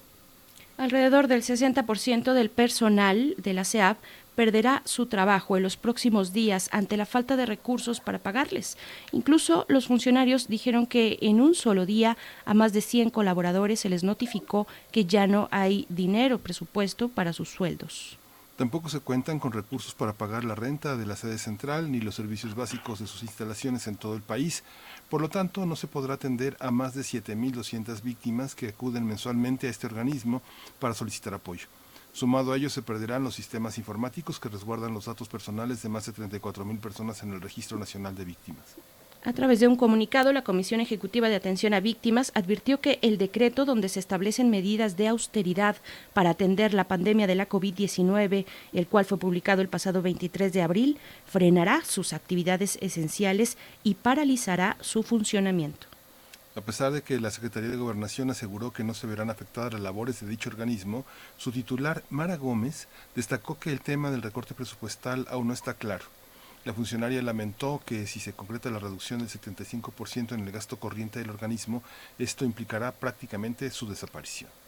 Pues a continuación vamos a realizar un análisis sobre el recorte al presupuesto de la Comisión Ejecutiva de Atención a Víctimas, la CEAP, y este día nos acompaña Humberto Guerrero, él es coordinador de Derechos Humanos y Lucha contra la Impunidad de la organización Fundar. Humberto Guerrero, te damos la bienvenida en esta mañana. Gracias por estar aquí una vez más en primer movimiento. Eh, estamos Miguel Ángel Quemain y Berenice Camacho dándote la bienvenida. ¿Cómo estás? Muy buenos días. Miguel, Berenice y a todo tu auditorio. Hola Humberto, buenos días. ¿Cómo, eh, ¿Cómo entender este impacto? El propio gobierno de México ha publicado una, una especie como de un poco de autoinmolación de todo lo que queda pendiente, de quedan pendientes los trabajadores, los gastos, las rentas, muchas cosas quedan pendientes, pero sobre todo las víctimas, ¿no? Las víctimas quedaron colgadas en un, en un lugar que pues eh, a partir de este mes nadie sabrá dónde quedó. Sí, yo, yo creo que hay dos cosas previas sobre las cuales llamar la atención. La primera es que, como dice, sea la propia CEAP, ¿no? el propio gobierno, o sea, fue un comunicado oficial en la página, quien pues hace este anuncio ¿no? del, del impacto de los recortes. Y, y creo que llama la atención porque eso puede evidenciar dos cosas.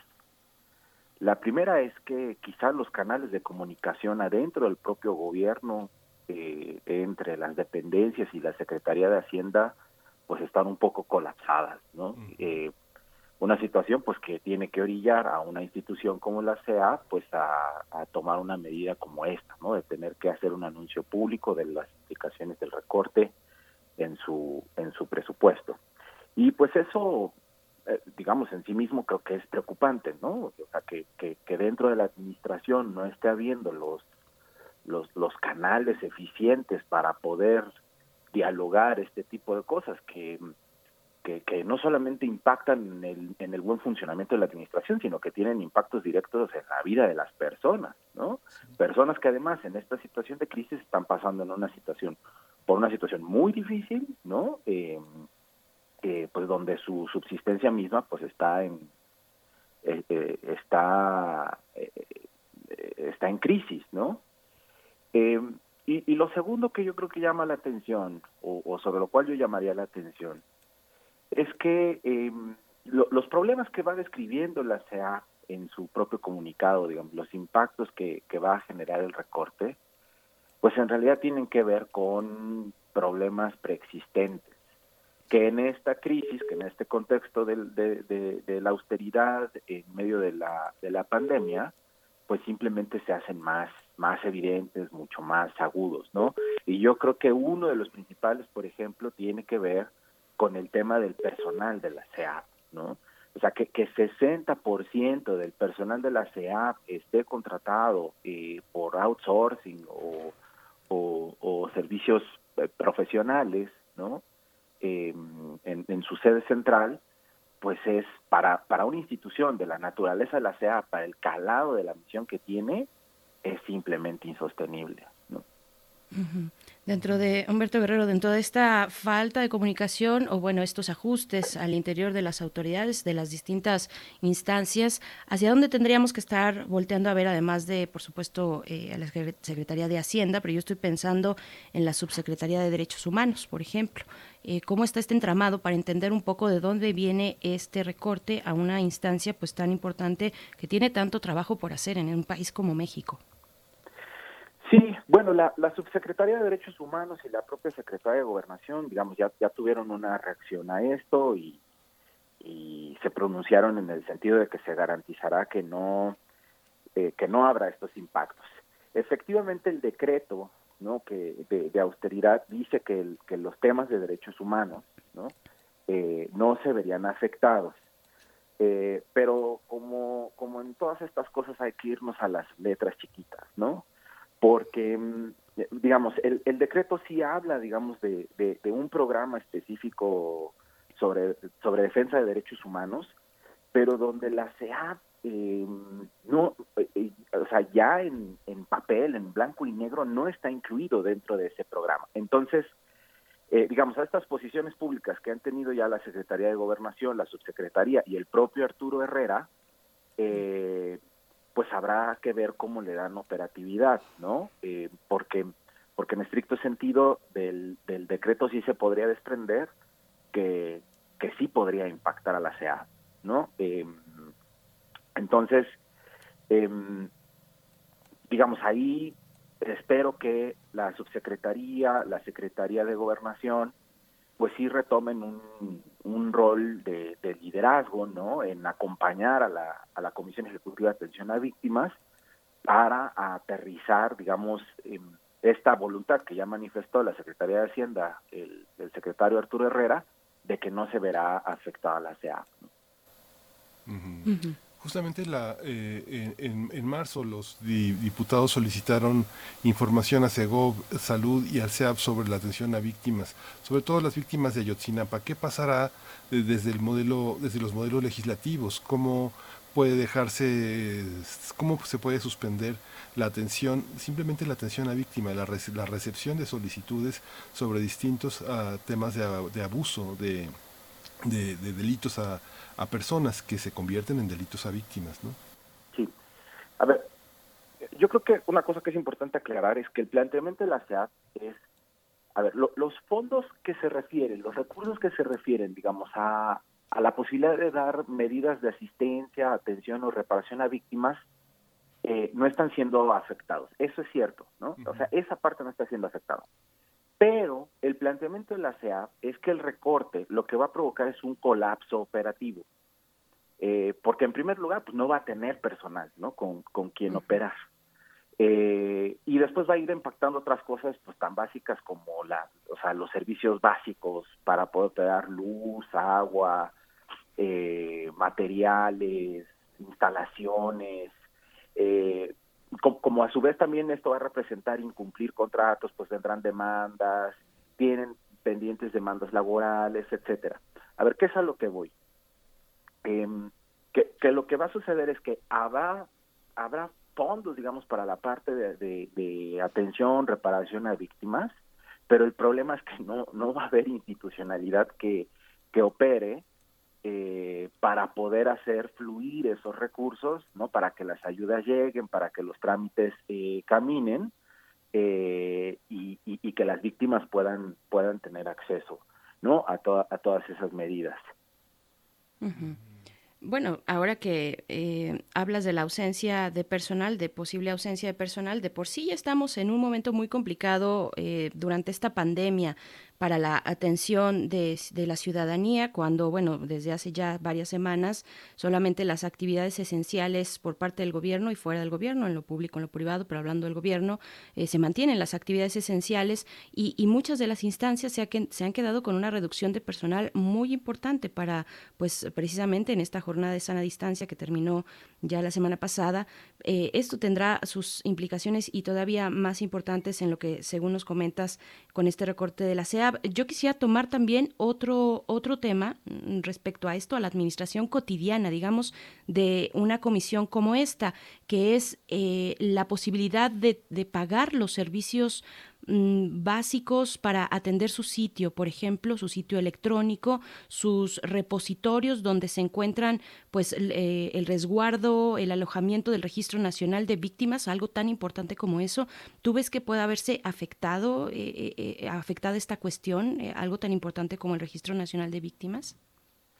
Bueno, la propia SEAP lo, lo, ha mencionado, ¿no? O sea, que, que, se vería afectado porque seguramente lo que va a suceder es que no va a poder pagar eh, los servicios, digamos, con los cuales se está dando mantenimiento a este tipo de, de bases de bases informáticas.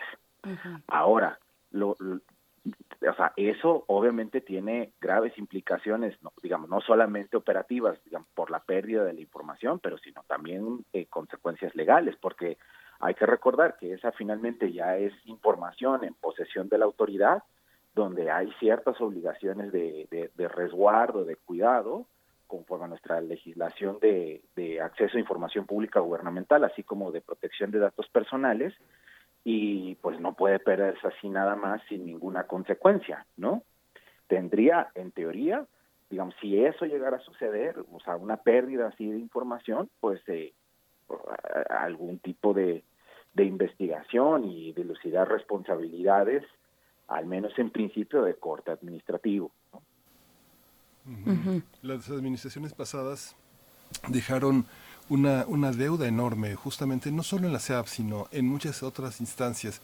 Es gobernación, eh, hacienda, eh, relaciones exteriores, son parte de una enorme cantidad de juicios de amparo en su contra, juicios laborales que tienen montos pues millonarios que ya no se han resuelto pues desde de la última eh, oleada de eh, amparos y despidos fue en 2010. Gran parte de las demandas laborales tienen ya prácticamente una década y no se han logrado resolver a pesar de la reformulación de la atención en la Secretaría del Trabajo. ¿Cómo enfrentar también esta parte eh, desde un modelo de atención nuevo, como propone Mara Gómez Pérez? Eh, ¿Existe la posibilidad de inscribir un marco de atención a víctimas distinto a partir de la, como decía Berenice Camacho, de la Subsecretaría de, Go de Gobernación? Yo, o sea, yo creo que la posibilidad de, de, un nuevo modelo existe y además es una es una exigencia de, por parte de las propias víctimas, ¿no? De, que cambie la, el modelo de atención de la de la CEAP, ¿no? Básicamente lo que hizo la, la CEAP en sus primeras etapas, eh, tanto de ese, tanto de la etapa donde fue un órgano colegiado y después con, con, el cambio a esta figura de titular único, pues fue reproducir los, los modelos más clientelares y asistencialistas de, otras dependencias de la Administración Pública Federal. Y nunca le dio a la atención un modelo basado en la lógica de derechos, eh, de que las víctimas no, digamos, tienen derecho a, estos beneficios que dice la ley como parte de un proceso de acceso a la justicia y que no se trata de, dádivas eh, o, prerrogativas eh, arbitrarias, ¿no? Em, sin, sin embargo, el, eh, o sea, la, la CEAP nunca pudo establecer criterios claros de trabajo para, para administrar todos estos todos estos recursos em, y, como decía al final lo que hizo es simplemente reproducir como esquemas eh, de programas clientelares asistencialistas no que, que nos tienen digamos en la en, la circunstancia en la que está el día de hoy eh, la CA. Muchos de estos juicios eh, que, que, acaban de mencionar, que tienen, digamos, o sea, una parte son laborales, efectivamente, pero una buena parte, eh, la, la, comisionada Mara Gómez también ha hecho énfasis en que son justo juicios relativos a, al tema de acceso de los recursos para, para atención y, y reparación, que en gran medida son derivados de esta falta de claridad y de una política clara de la CEAD para em, administrar los, los, los, recursos eh, para la atención y, reparación de las víctimas. ¿no? Ante esa falta de claridad, ante esa falta de criterios, ¿no? Em, pues se, se, han generado una diversidad de controversias alrededor de las reparaciones y medidas de atención que, que asigna la CEAD. Entonces, eh, la, la CEA lo que tendría que hacer es cambiar la, la lógica ¿no? de, asistencial y clientelar hacia, hacia un modelo eh, donde trate primero de entender las necesidades de las víctimas en el contexto de un proceso de acceso a la justicia, eh, que esto implica entender todo lo que representa para una víctima eh, tener que interrumpir su vida para dedicarse, por ejemplo, a darle seguimiento a un proceso judicial para la búsqueda de un ser querido desaparecido, por ejemplo, eh, y a partir de eso empezar a generar criterios más claros para el, el, manejo de los recursos, ¿no? Y eso es posible, eso es posible, pero eh, pues implica así romper eh, muchas inercias y muchas lógicas previas. ¿no? Claro. Estamos conversando con Humberto Guerrero, coordinador de Derechos Humanos y Lucha contra la Impunidad de la organización Fundar. Humberto, mm, yo te preguntaría mm, englobando o, abriendo un poquito más el panorama, no solamente en lo que puntualmente ocurre eh, en la CEAP, sino atendiendo a la coyuntura en la cual nos encontramos, la de la pandemia. ¿Cómo estás viendo, cómo están viendo ustedes desde Fundar eh, el, impacto que pueda tener este momento hacia la atención de las víctimas en este país, eh, de la agilidad de sus procesos? Ya nos decías, muchas de esas personas se tienen que desplazar para incluso desde localidades muy lejanas, muy remotas, para poder dar seguimiento a sus a, sus quejas y, a sus casos.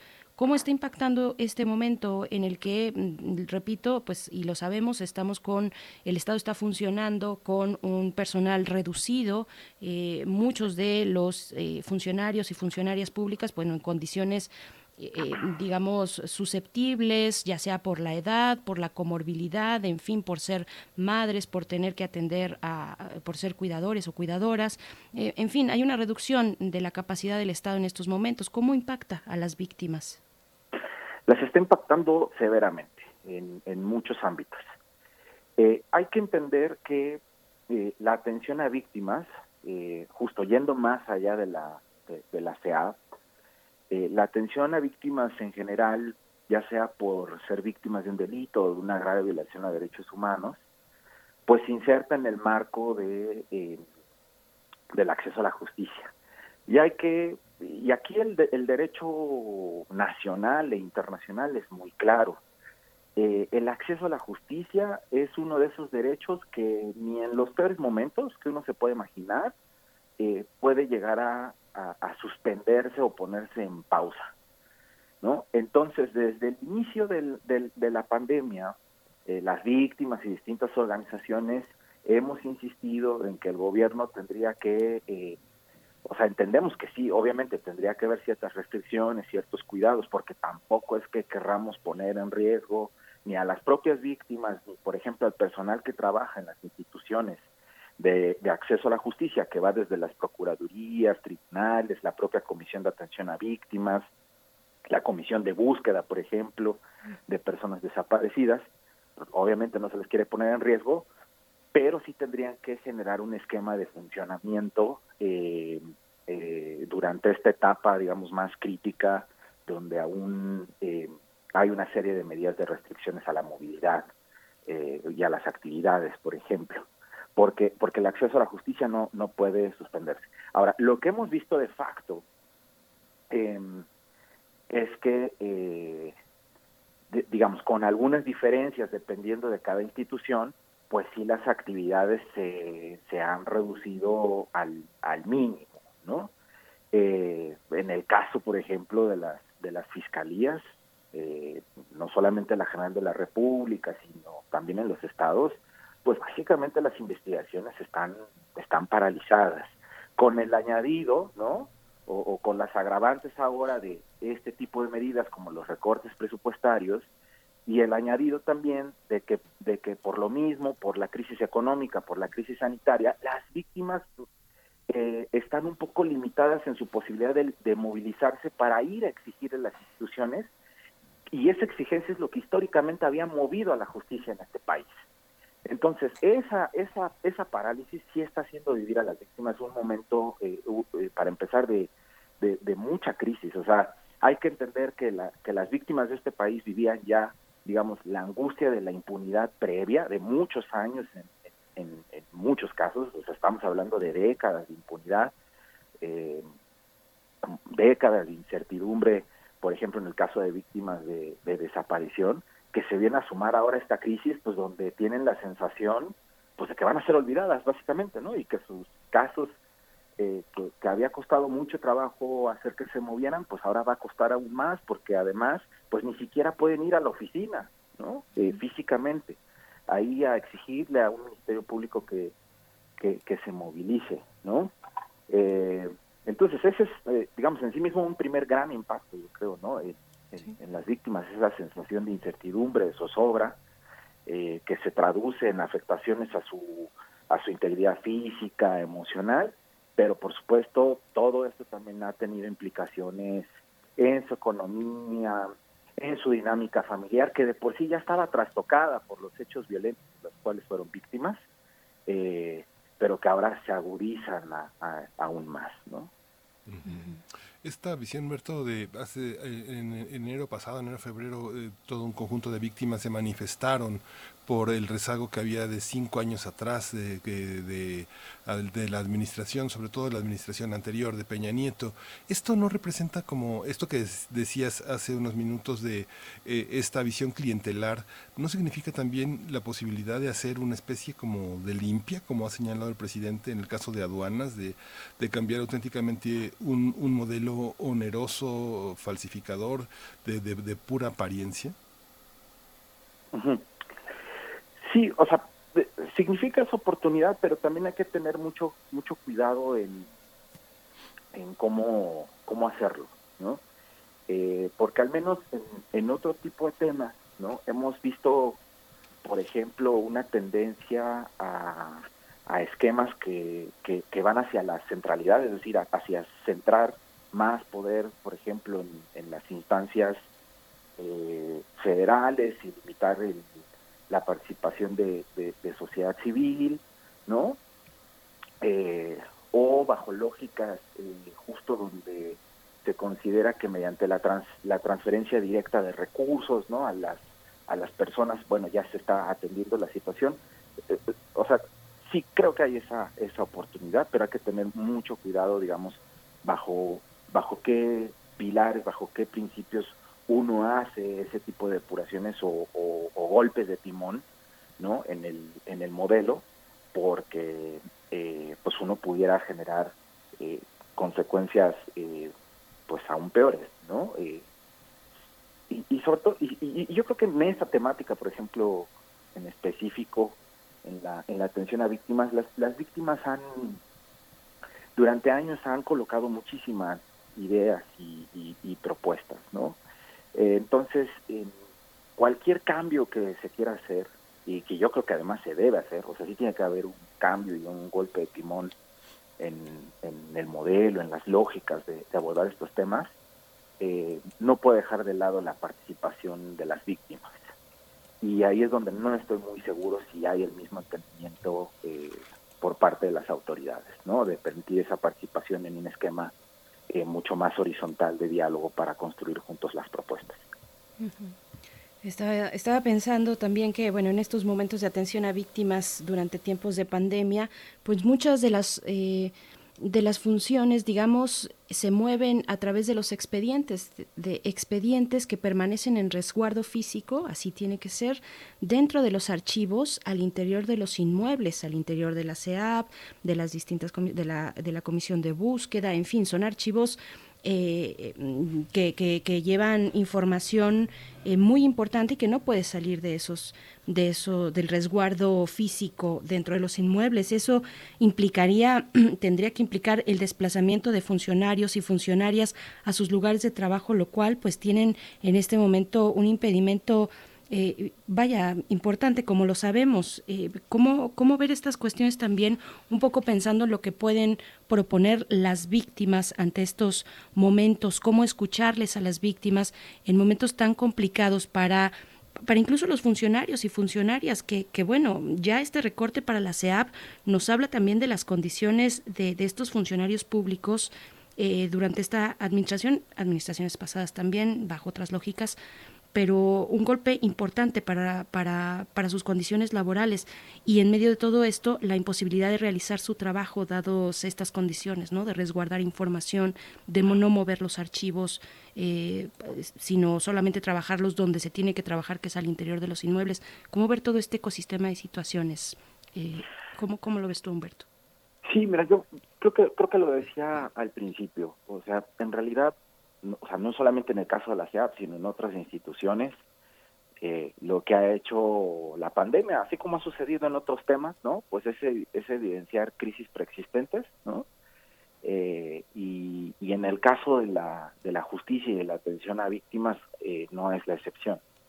Y, y, uno lo que puede ver es que efectivamente, en realidad, previamente las, las condiciones de trabajo en muchas instituciones ya eran muy precarias. O sea, yo insisto, o sea, que, que en tu sede central más del 60% de tu personal para la naturaleza de institución que eres, como la sea, eh, sea personal de outsourcing o de servicios profesionales, la verdad es que me, parece eh, insostenible, ¿no? Eh, porque pues eso, o sea, el, el, tener ese porcentaje de personal, pues lo que refleja es que eres una institución sumamente débil eh, que ante cualquier crisis como la que estamos enfrentando, pues obviamente tu subsistencia misma estará en riesgo, ¿no? Pero lo mismo, eh, digamos, o sea, podemos ver en, en, otras instituciones, o sea, el, eh, problemas así, digamos, con sus diferencias, estamos viendo, por ejemplo, en la Fiscalía General, General, de la República, en el caso de la Fiscalía que ve los casos de, de desaparición forzada y de desaparición por particulares, ¿no? Donde históricamente han sido muy pocos agentes del Ministerio Público los que trabajan en esta fiscalía, muy pocos policías, ¿no? Cuando digo muy pocos, estamos hablando de 30 policías que tienen que atender poco más de mil casos, ¿no? Que tiene este solo la Fiscalía General de la de la República, lo cual eh, o sea, desde antes, desde que existiera la pandemia, pues, o sea, ya hacía muy difícil el trabajo de, de esta fiscalía, 30 policías para poco más de, mil casos, pues obviamente eh, lo que sucedía es que ciertos casos avanzaban en función de que las víctimas insistieran, estuvieran ahí, y pues otros en realidad pues se quedaban en el olvido, ¿no? Eh, entonces todo eso digamos, eh, preexistente, llega la, llega la pandemia eh, y simplemente queda mucho más en evidencia. Y a pesar de que las instituciones, eh, como la Fiscalía, por ejemplo, eh, sí ha convocado a reuniones con las víctimas, tratándoles de explicar que sí seguirán haciendo algún trabajo de gabinete, de, estudio del expediente, pues en realidad ese estudio de gabinete, de, de los expedientes para tratar de identificar líneas de investigación, eh, pues no va a llegar a gran cosa porque en sí mismo los expedientes ya estaban colapsados, ¿no? Es decir, no tenían muy poca información, muy poco trabajo, entonces pues no no hay mucha expectativa realmente de lo que se pueda lograr eh, en estos tiempos, digamos, si bien se reconoce que, que, la institución eh, pues ha dicho que sí estará haciendo actividades que quizá no les entrañen riesgo, eh, como, como hacer cosas más que, se tienen que hacer en espacios cerrados, ¿no? Como estudiar un expediente o cosas de laboratorio, eh, peritajes, etcétera, pero eh, pero hay muy poca información y material en los expedientes realmente para poder hacer ese ese trabajo, ¿no? Entonces, pues es lo mismo, o sea, lo que evidencia la pandemia es eh, pues una serie de investigaciones y de una institución colapsada, ¿no? En el caso de la Fiscalía, eh, que atiende desapariciones en el país, ¿no? A nivel federal. Eh, y pues que la verdad es que, o sea, lamento ser poco constructivo, ¿no? En este comentario, pero no, o sea, no se ve mucho por dónde pueda eh, darle una salida a la, la fiscalía a esa, a esa situación, ¿no?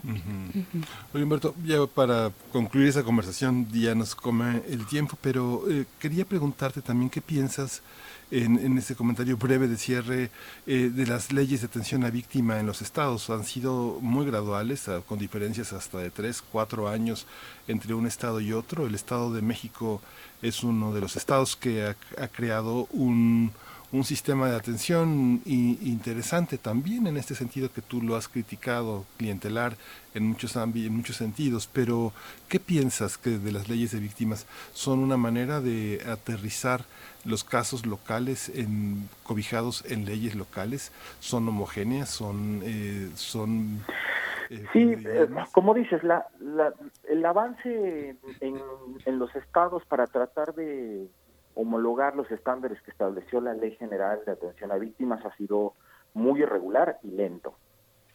Eh, y ha generado muchas disparidades, ¿no?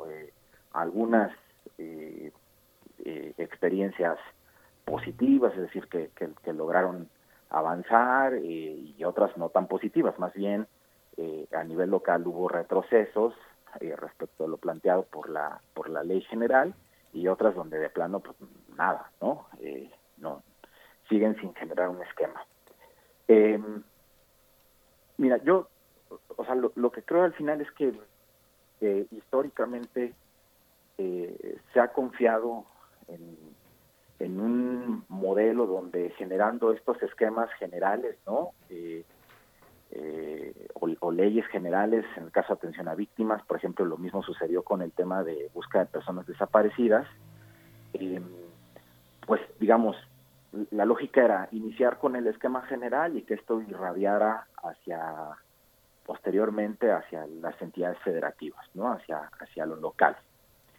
Eh, y, pues bueno, yo yo creo que pues hemos visto que que esa idea, ¿no? De que de que generándolo desde lo desde lo general no eh, va a irradiar automáticamente hacia lo local pues no funciona si no hay un liderazgo eh, fuerte eh, por parte de digamos de, las instituciones que un poco estas mismas leyes les encargan la coordinación de, los esquemas que, generan estas leyes pues tienen que estar encima de las de las autoridades locales para poder realmente generar eh, un cambio en los en los esquemas de atención. Y en el caso de la de, la atención a víctimas pues justo lo que sucedió es que la CEAP eh, en ninguna de sus etapas eh, pues ha logrado asumir ese liderazgo no em, un poco en el tema de desaparición lo mismo sucedió en la primera etapa de la Comisión Nacional de Búsqueda, ¿no? con su primer titular, o sea, no se veía un liderazgo claro que trataba de impulsar a las entidades federativas, y, y ahí, digamos, sí hubo un cambio, digamos, como en esta segunda etapa de la, de la Comisión Nacional de Búsqueda, pero aún así no ha estado exenta de, de problemas y complicaciones, pero uno puede ver cómo, cómo se ha avanzado un poco más eh, en, lograr la implementación de las legislaciones locales en temas de desaparición respecto de la atención a víctimas. Y yo creo que el elemento central es eh, el tema de la proactividad, el empuje y el liderazgo de una instancia que esté ahí eh, tratando de lograrlo. Si no hay eso, no, las, entidades federativas, salvo algunas excepciones, no tienen por lo general la voluntad política de avanzar. Bien, pues, pues bueno, vamos, vamos siguiendo con atención el desarrollo de este tema, el recorte presupuestal a la CEAP y su impacto en la atención a víctimas. Nosotros te agradecemos mucho esta conversación, Humberto Guerrero, coordinador de Derechos Humanos y lucha contra la impunidad de Fundar, y pues estaremos atentos y atentas. Muchas gracias, Humberto. Muchas gracias a ustedes, gracias por el espacio. Gracias, gracias hasta pronto. Pues, pues, nos vamos a ir directo sin música en esta ocasión, nos vamos directo porque ya está en la línea Cuauhtémoc Medina, curador en jefe del MUAC, investigador del Instituto de Investigaciones Estéticas de la UNAM. Vamos con nuestra sección aire. Primer movimiento. Hacemos comunidad. La Coordinación de Difusión Cultural UNAM y Radio UNAM presentan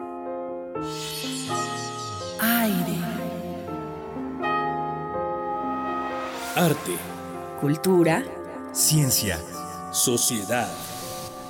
Reflexión. Aire para días difíciles.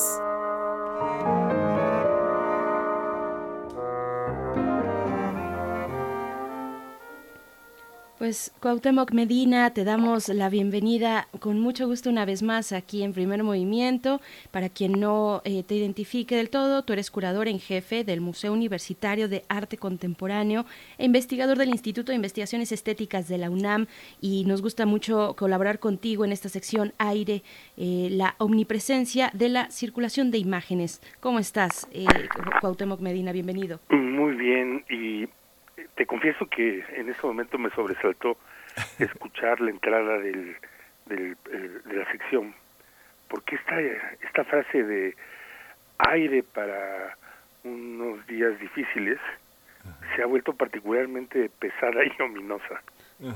es, es, no había notado, eh, de pronto, como muchas cosas, eh, nos sucede que nos asaltan eh, y yo quería, más que eh, plantear algo nuevo, compartir un poco esa sensación de del modo en que estamos conmocionados por las imágenes.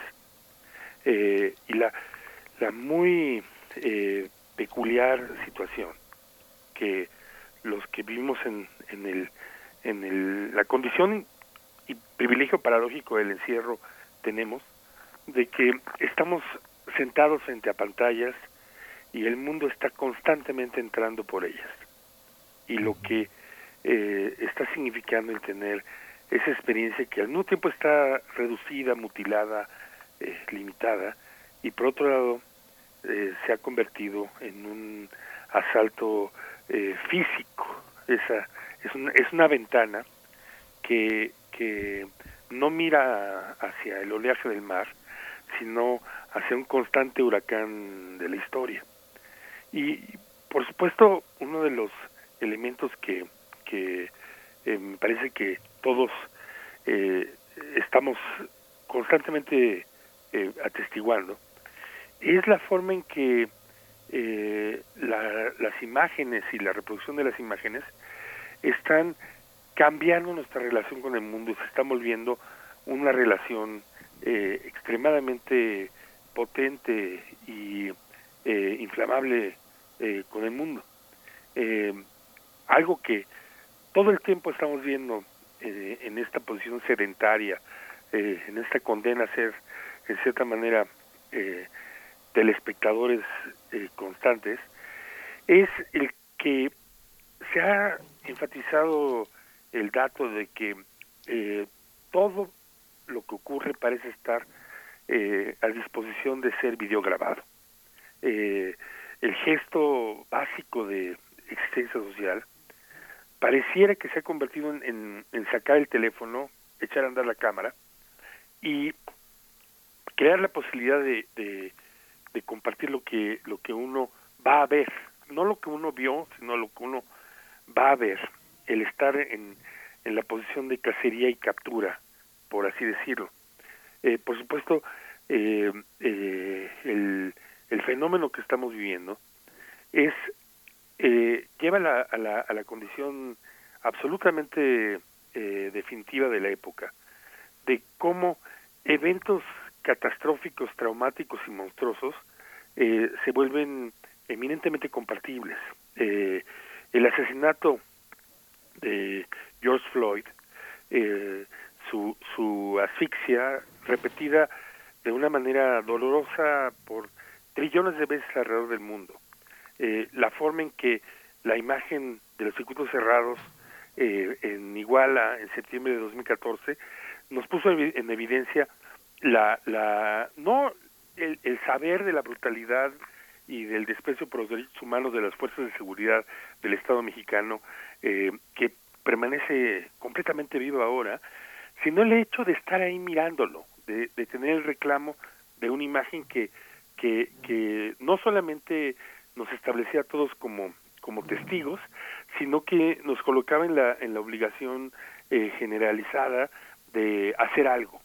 Eh, es una, una una condición que eh, tenemos que, que, tratar de pensar, eh, porque eh, por un lado hay, hay el horror de que eh, todo aquello que se dice contra la experiencia mediada por las imágenes eh, tiene su base.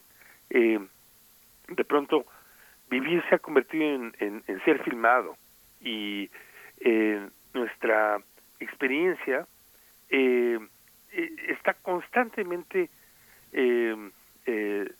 construida a partir de estas imágenes remotas y es es prácticamente eh, imposible ya establecer en, en nuestra sensibilidad eh, la diferencia entre aquello que nos tocó vivir y lo que nos han enviado, lo que ha viajado hacia nosotros eh, como como una imagen empaquetada ahora fundamentalmente en datos binarios. Eh, yo quería pensar un poco en, en la en la en la horrible y poderosa condición de, de atestiguar las imágenes en movimiento. Uh -huh. eh, el, en realidad el, el, el video se ha convertido en nuestra vida pública. Sí. Eh, el, el, es el modo en que, en que por ejemplo, la, la, la frase I can't breathe, no puedo, no puedo eh, respirar, hace que el asesinato de Floyd se vuelva inmediatamente un, un, un déjà vu de otros muchos asesinatos que también fueron filmados y la frase exacta de Eric Garner también eh, siendo asfixiado en Nueva York en, en, en 2014. Eh, es una experiencia que yo yo siento que va siempre más allá de, de, mero compartir un dato. Eh, precisamente es el hecho de que hemos industrializado, y, y no lo digo con desprecio, hablo también de su potencial, hemos industrializado que el trauma se vuelva repetible, multiplicable, editable, y, algo que además creo que ustedes, como yo, eh, percibimos como, como algo de una novedad histórica tal que, que incluso eh, nos, nos preguntamos todo el tiempo cómo, cómo llegar ahí, el hecho de que los eventos se vuelvan ampliables, que siempre estamos esperando la, la, eh, la, el modo en que una imagen se vaya a adicionar en los siguientes días, semanas, años, por otras otras tomas, otros ángulos, de modo que eh, esa esa imagen original no cesa de, engrosarse y con eso también eh, la, la capacidad de ser una pesadilla contagiable. Eh, estamos en este momento en donde eh, existe el poder político de que el trauma social está dispuesto a emerger con solo apretar ya ni siquiera un botón, sino eh, el, el, suave eh, y lejano eh, eh, eh, la partícula lejana del vidrio de una pantalla. Eh, y en cierta manera lo que lo que quería era como compartir con ustedes la, la, la sensación que me ha dominado en, en, los últimos días de, de entender que estamos bajo el, el poder de estas imágenes eh, adicionadas y, y, y, la pregunta de qué va a significar eh, también aprender a, analizarlas, a ponerlas bajo bajo cierta eh, vigilancia o en su caso eh, qué significa asumir que esta va a ser una una política de videos compartidos. Sí, es muy impresionante porque en esta reflexión que haces, Cuauhtémoc, uno ve, por ejemplo, eh, eh, ese espacio que llaman algunos informativo, que todavía se llama eh, el blog del narco, ¿no? Cómo el blog del narco recupera las imágenes más sangrientas, más amarillas, de una cotidianidad en la que aparecen naturalizadas. El blog del narco es una referencia interesante porque siempre está bañado de sangre, pero como imágenes normalizadas de un hombre que sale encapsulado del metro observatorio o alguien que cae bajo el sofoco en una parada de autobús o alguien que está observando desde una ventana a alguien que se colapsa, parece ser que son eh, imágenes muy naturales porque representan el miedo que tenemos todos a, estar en el lugar de ellos. Esta, esta parte que tal vez si pensamos que esas imágenes podríamos observarlas dentro de 50 años en un archivo histórico, ¿cuáles, cuáles conservaríamos? ¿Cuáles le mostraríamos a las personas de nuestros días dentro de 50 años que son las imágenes de nuestra pandemia, Cuauhtémoc? Es, lo que estás marcando tiene, tiene varios niveles que conviene como analizar y, y, y con frecuencia el darse cuenta que algo cambió, y eso le llamamos perspectiva histórica, eh, ayuda a que, a que las cosas adquieren su, su dimensión. Eh, hace tiempo yo escribí un artículo sobre la alarma, la, la, vieja y clásica revista amarillista mexicana. Y yo sostenía que la función social de la alarma y de la prensa policíaca en México era sustituir la justicia. En cierta manera, el hecho de que el aparato judicial fuera totalmente disfuncional, y lo sigue siendo, el, eh, hacía que el castigo se ejercía socialmente en un juicio inmediato que era la toma. Un, supuesto criminal que era forzado a mostrar un cuchillo y, por tanto confesar en público.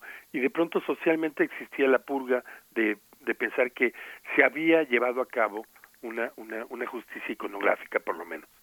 Que, que por supuesto además en México era muy, muy, muy importante como los juicios desde 1928, si mal no recuerdo, eh, dejaron de ser eh, actos teatrales, desapareció el juicio oral, entonces también la retórica de, de, la escenificación de justicia que consumimos en, en el cine eh, de, o, en, o en las noticias respecto a, por ejemplo, los Estados Unidos o Inglaterra, en México desapareció para acabar en esta burocracia aburridísima y además ineficaz, que es la justicia mexicana.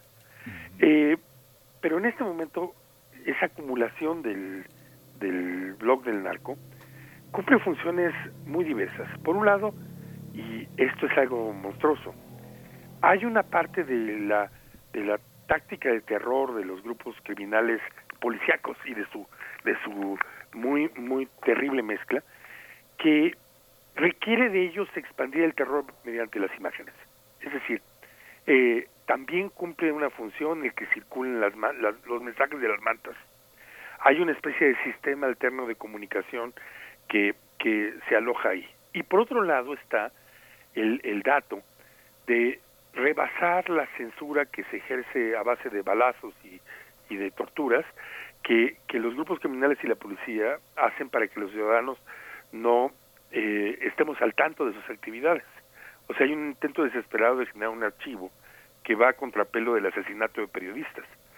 Y finalmente yo diría que también de una manera que es eh, horriblemente eh, intolerable y que yo, te juro, no me atrevo a asomarme ahí con frecuencia, se trata de cubrir la función de, de, ejercer un cierto eh, gesto de luto, asombro e impotencia. circular imágenes también es nuestro modo de, de señalar que la vida, la violencia, el poder han quedado lejos de nuestro nuestra posibilidad de, de intervención. Se han vuelto el gesto desesperado de al menos esto, al menos dejarle a otro ver lo que sucede. Pero ese campo entero eh, es, es, es un campo que eh, de momento simplemente me surge el, el compartir con ustedes la, la, la posibilidad de, de, tener cierta extrañeza. Estamos aquí muchos obligados a la pasividad de ser espectadores. Y por otro lado, eh, nos queda claro que, eh, y eso es, yo diría que el significado más interesante de lo que está pasando hoy en Estados Unidos, que de pronto eso no es suficiente, que el acto de intervenir en público, eh, interceptar el mundo con el cuerpo, eh, hacerse presente como masa, ocupar las calles, contagiarse, incluso en este momento de la pandemia, arriesgando la vida, se vuelve tan decisivo y tan importante y tan eh, definitorio de qué significa intervenir en la historia, que se produce el que yo veo a la enorme cantidad de gente que está ahí afuera eh, eh, protestando en un consciente desafío de la muerte, eh, en el hecho de que eh, están perfectamente claros, traen la mascarilla, eh, se dan cuenta que están en una situación de peligro eh, y sin embargo precisamente de eso se ha tratado eh, en, en, en hacerse presente políticamente, en correr un riesgo que ahora está multiplicado, no solamente por los virus, sino por la vigilancia que precisamente estos aparatos le permiten a- al Estado. Por supuesto.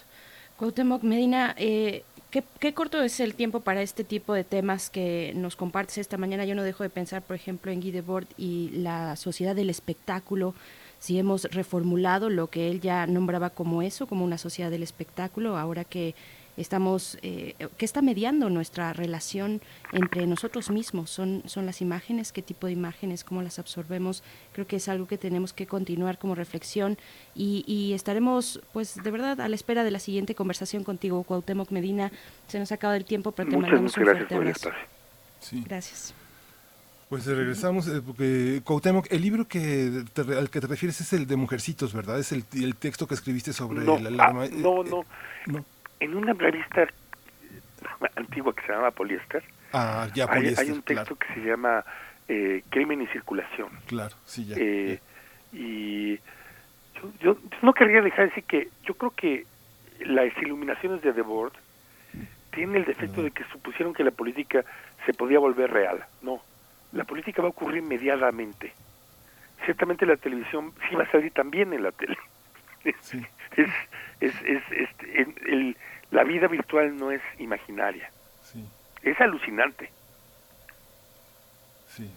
Es. Bueno, pues muchísimas gracias. Ya no te retenemos aquí, pero muchas gracias. Vamos a buscar el texto y pues lo vamos a compartir porque es algo que nuestros radioescuchas deben de conocer y pues seguimos tu trabajo con admiración y gran aprecio. No, al contrario, muchas gracias. Gracias. Pues nos vamos al corte, son las 9 de la mañana. ¿Ustedes qué opinan?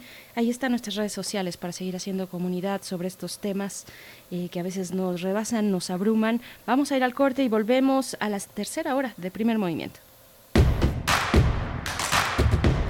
Síguenos en redes sociales. Encuéntranos en Facebook como Primer Movimiento y en Twitter como arroba PMovimiento. Hagamos comunidad.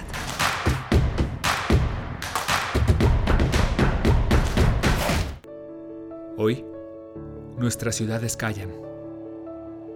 Pero hay un sonido que sigue y nos mantiene con esperanza. El personal de salud trabaja sin descanso para vencer esta pandemia. Protégelos y respétalos. Un mensaje del Comité Internacional de la Cruz Roja y la Cruz Roja Mexicana, con respaldo del IMSS.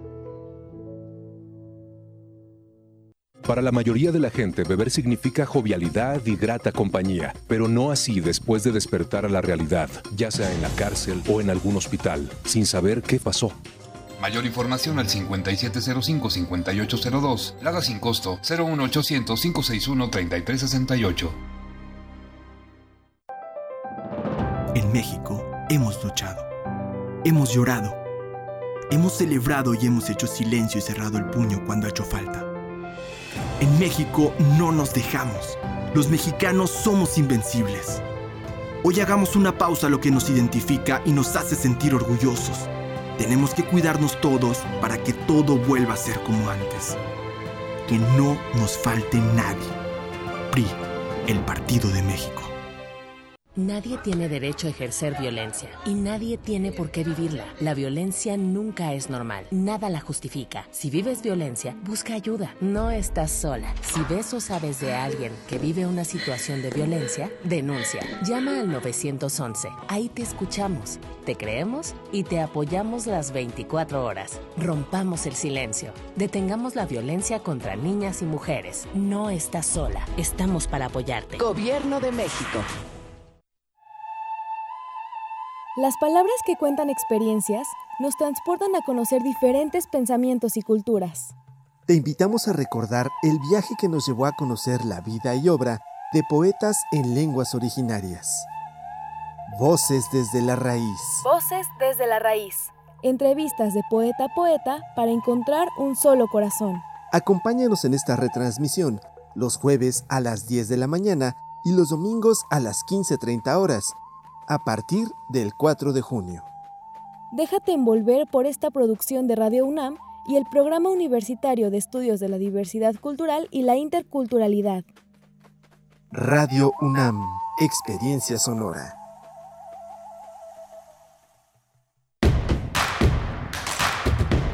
Encuentra la música de primer movimiento día a día en el Spotify de Radio UNAM y agréganos a tus favoritos.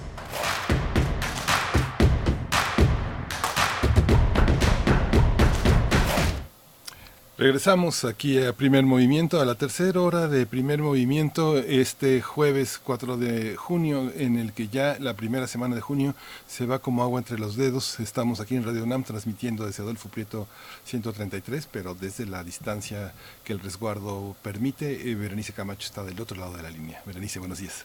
Hola, buenos días, Miguel Ángel Quemain. Así es, eh, acompañándoles, si así nos lo permiten, lo cual es un privilegio. De nuevo, no lo olvidamos, poder eh, desarrollar nuestra actividad en esta radiodifusora universitaria en estos momentos. Y, pues bueno, saludamos a todos los que continúan aquí en sintonía con el 96.1 de FM, también en, en, el 860 de AM. Gracias, bienvenidos a los que apenas se acercan y aquellos también que nos escriben en redes sociales. Muchísimas gracias por ahí. Eh, creo que era Emiliano Ruiz Parra con quien iniciamos el día de hoy, que nos decía pues me gustaría mucho estar ahí en cabina con ustedes. Nosotros no estamos en cabina y también nos gustaría mucho estar ahí eh, en nuestras actividades cotidianas, pero hay que tener paciencia.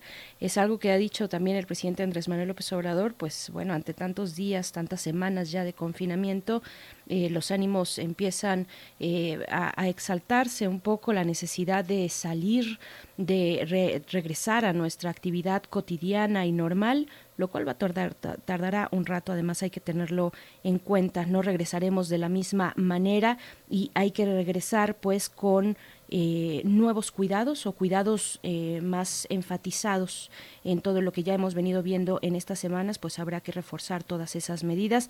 Pero agradecemos mucho a ustedes que nos escuchan y Miguel Ángel también a, quien está allá en cabina, quienes sí están por allá en la producción, Uriel Gámez y en los controles está, eh, está Arturo González. Así es que gracias a nuestros compañeros por estar ahí y a los que están en casa también, Miguel Ángel. Sí, iniciamos también un, nuevo, discurso al que debemos estar muy atentos las autoridades sanitarias.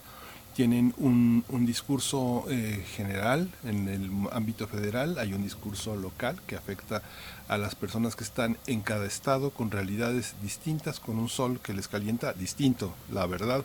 Hay unas eh, atmósferas distintas y una manera de vincularse también idiosincrática, cada quien tiene sus formas culturales de, relacionarse y pues vale la pena estar muy atentos, no alarmarse, seguir las medidas de precaución, generar un discurso que nos atañe a todos, eso que llamamos un discurso universal, que quiere decir que en todas partes hacemos más o menos lo mismo, porque a todos nos conviene hacerlo y garantiza el bienestar de la comunidad.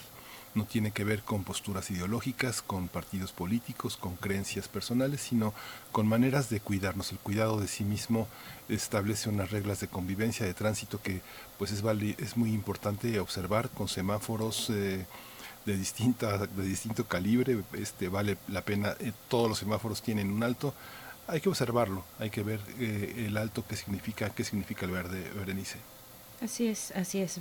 Hay que estar atentos y atentas. Y pues bueno, tendremos para esta hora que inicia, después de la poesía necesaria, tendremos la mesa de mundos posibles con el doctor Alberto Betancourt, historiador, profesor de la Facultad de Filosofía y Letras de la UNAM. Nos hablará de un tema polémico, seguramente, las contradicciones de la 4T es el tema que nos propone Alberto Betancourt en esta mañana, ahora que vimos pues que sale muy bien evaluado en esta encuesta del financiero, si no estoy equivocada, el subsecretario de Salud López Gatel. López Gatel al frente como cara visible, eh, pública de, del manejo del Estado de esta contingencia de salud. Así es que bueno, será muy interesante lo que nos pueda aportar el doctor Alberto Betancourt esta mañana y después tendremos nuestra sección de derechos humanos, Miguel Ángel. Sí, tendremos la sección de derechos humanos justamente con Alicia Vargas Ayala que ha sido ha puesto el acento en un espacio fundamental de nuestra vida cotidiana, los niños. Los niños tienen una presencia enorme en, en, en toda nuestra vida, representan una forma de, educación, de vínculo, una cuestión esperanzadora frente al futuro, una relación con el pasado, porque eh, los abuelos que han estado en el, en el centro de la discusión desde hace mucho tiempo forman una parte fundamental de nuestras vidas. Sin los abuelos, eh, ¿qué haríamos y qué haríamos sin esas raíces tan importantes? Y bueno, todo eso, todo eso determina y sobredetermina lo que entendemos como niñez, como adolescencia, que son aspectos muy importantes y que ahora la niñez pues está amenazada con la pérdida también de, de, los abuelos, de personas que tienen comorbilidades peligrosas frente a la pandemia y que, y que han sido personas muy afectadas en estos casi 11.000 mil un poco más de 11.000 muertos, 11.000 fallecimientos que pues nos han marcado muchísimo. Es un duelo en el que estamos todos, a todos nos duelen, aunque no tengan unas caras específicas. Es la nuestra, la que está ahí, la de nuestros seres queridos también. Sin duda, Miguel Ángel Quemain, eso que dices que es además necesario recalcar. Eh, pues bueno, con esa reflexión nos vamos a ir directo con la poesía necesaria de esta mañana. Primer movimiento Hacemos comunidad. Es hora de Poesía Necesaria. El mes pasado se cumplieron 102 años del nacimiento del poeta guatemalteco Carlos Illescas. Él murió en Ciudad de México en un mes como este, en junio, pero de 1998, fue exiliado a nuestro país desde 1944. Pasó una buena parte de su vida adulta aquí en, nuestro país y pues varios de sus textos y poemas quedaron dispersos en suplementos culturales, en revistas. Eh, por lo que toca a su prosa, pues se ubica más en el estilo neobarroco americano, también realizó guiones cinematográficos, incursionó en la radio, en la televisión mexicana, impartió clases de literatura en la UNAM, colaboró eh, durante un tiempo importante en la revista de la universidad y pues hoy vamos a escuchar de Carlos Illescas el poema Polvo enamorado. Después para la música nos movemos a Argentina con algo de hip hop a cargo de Sara Eve, una artista de 36 años que se identifica como feminista, que ha, eh, se ha presentado en distintos escenarios de tipo social, ha sido invitada, por ejemplo, en el Foro Social Mundial, en fin, en ese tipo de escenarios pues más de protesta o más sociales. La canción que vamos a escuchar de Sara Eve se titula Tuve que quemar, pero antes vamos con Polvo enamorado de Carlos Illescas. Ustedes pueden encontrar este trabajo, una selección de trabajos de Carlos Illescas en el eh, sitio de materiales de lectura .unam.mx. Polvo enamorado. Llamó a la puerta un día el mar, sedujo entre las olas solo la agonía. Llamó a mi puerta solo el mar un día, pero entendí la noche que produjo, entre las altas ondas me condujo, llamas de sombra su melancolía, y aquella blanca nave solo mía, a ser ajena noche se redujo. Hoy que lo entiendes, dime, amor, cual río, camino en movimiento, es quien me nombra en olas tristes que tu arena pura. Responde con pasión al labio mío, antes que al río el mar un día sombra conceda, y a tus ondas sepultura. Después del sueño, el sueño. Acrece un punto el universo demencial, urgencia de un invisible dardo, su impaciencia, su camino, su blanco, su conjunto. Un juego de vivir es otro asunto, más rata, más amor, más penitencia, sin universo y dardo, sin demencia, más al fondo hay de un íntimo difunto. Y antes del sueño cual, decid, cauterio de hielo prenatal escalda el día, su espejo, su calvicie, sus desiertos? La respuesta descubre un cementerio más hueso enamorado que agonía de los sueños que sueñan a sus muertos. Razona el fuego, en rojo ramo ofrece, huraño, flores a la sombra. Vela, embarca, trasciendo, flota, vuela. Pulsa el fulgor del mar donde se cuece, luego es cenizas, llaga, desmerece, boca sin fin sus flores. Le desvela un sueño en otra sombra, se congela, luz sin llama en el labio que estremece. Es sin embargo amor, más decidido infierno porque a un beso moribundo un cálido estertor el mar indaga y en su fondo epitafia trascendido otra llama, otra boca y otro mundo, en un sueño, en ascua, en mar, en beso, en llaga, golpes con golpes de ceniza me reprendo, yo soy la llaga, azote mi letargo, vuelvo a la vida, creo, sin embargo, el pan que como a mí me está comiendo, de un horno alucinado me trasciendo, las ascuas lamo, soy su perro amargo, y mientras gruño sobre el hombro cargo la llaga del mendrugo en que me enciendo. Vuelvo a la vida, creo, miro en entorno a Cristo calcinado, la locura del pan sin lengua, el can en ascua y grito, su hueso enfermo, la, la fealdad del horno, el muslo de la Virgen levadura, la puta muerte, su hambre, su infinito.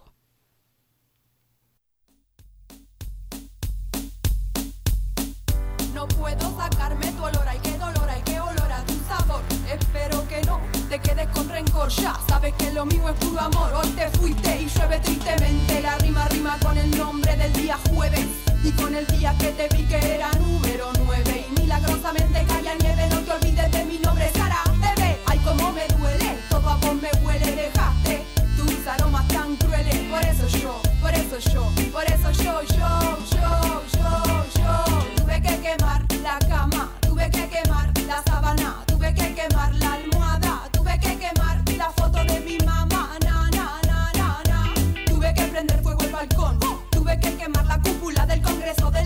Tuve que quemar el Messenger. Tuve que quemar todo el ayer y el anteayer. Tuve que prender el gas. Tuve que explotar el balcón, el de atrás. Tuve que quemar la planta.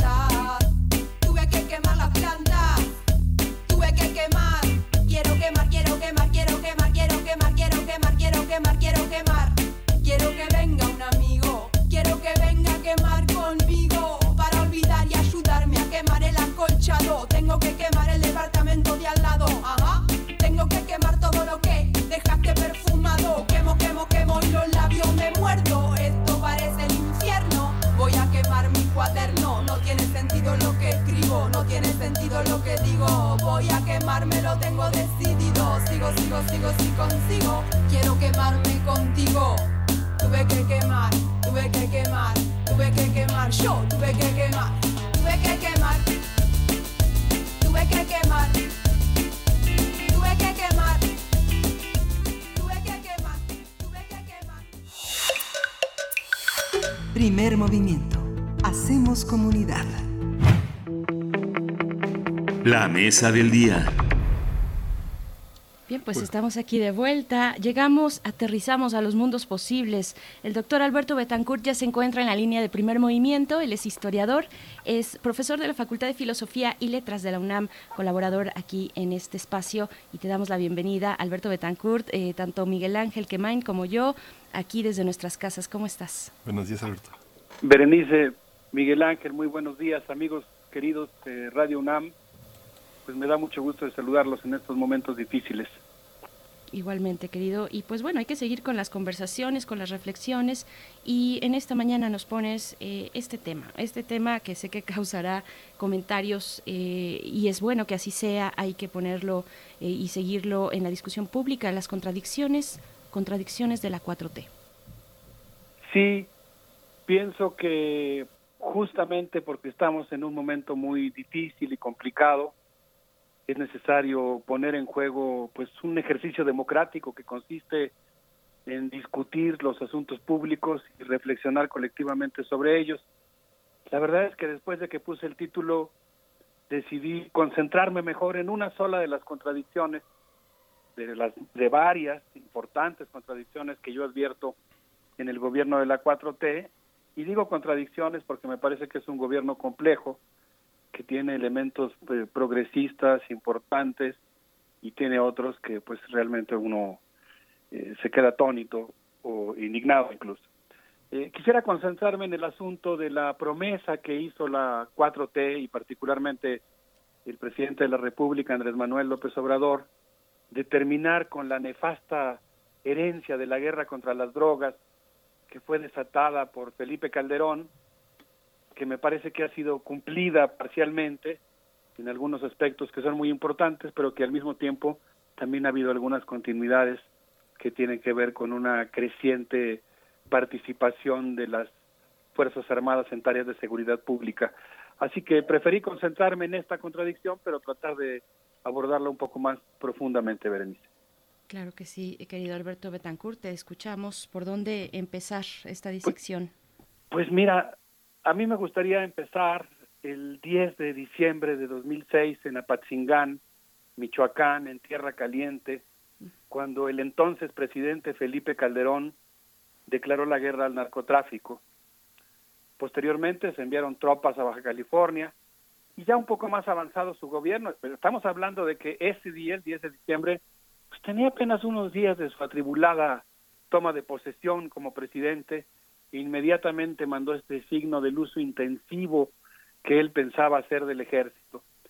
El 30 de junio de 2008 firmó la iniciativa Mérida y a partir de ese momento adoptó la doctrina estadounidense de la guerra contra las drogas, adoptó también a América del Norte como su instancia psicogeográfica, abrió las puertas a las Fuerzas Armadas y de Seguridad de los Estados Unidos y sumergió a México en una guerra ilegal, irregular, sanguinaria, ineficiente y pues convirtió al territorio mexicano en un campo de guerra.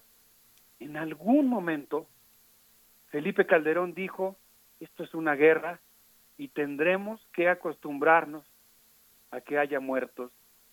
Y pretendió acostumbrarnos supuesto no lo logró a lo que él llamaba bajas colaterales.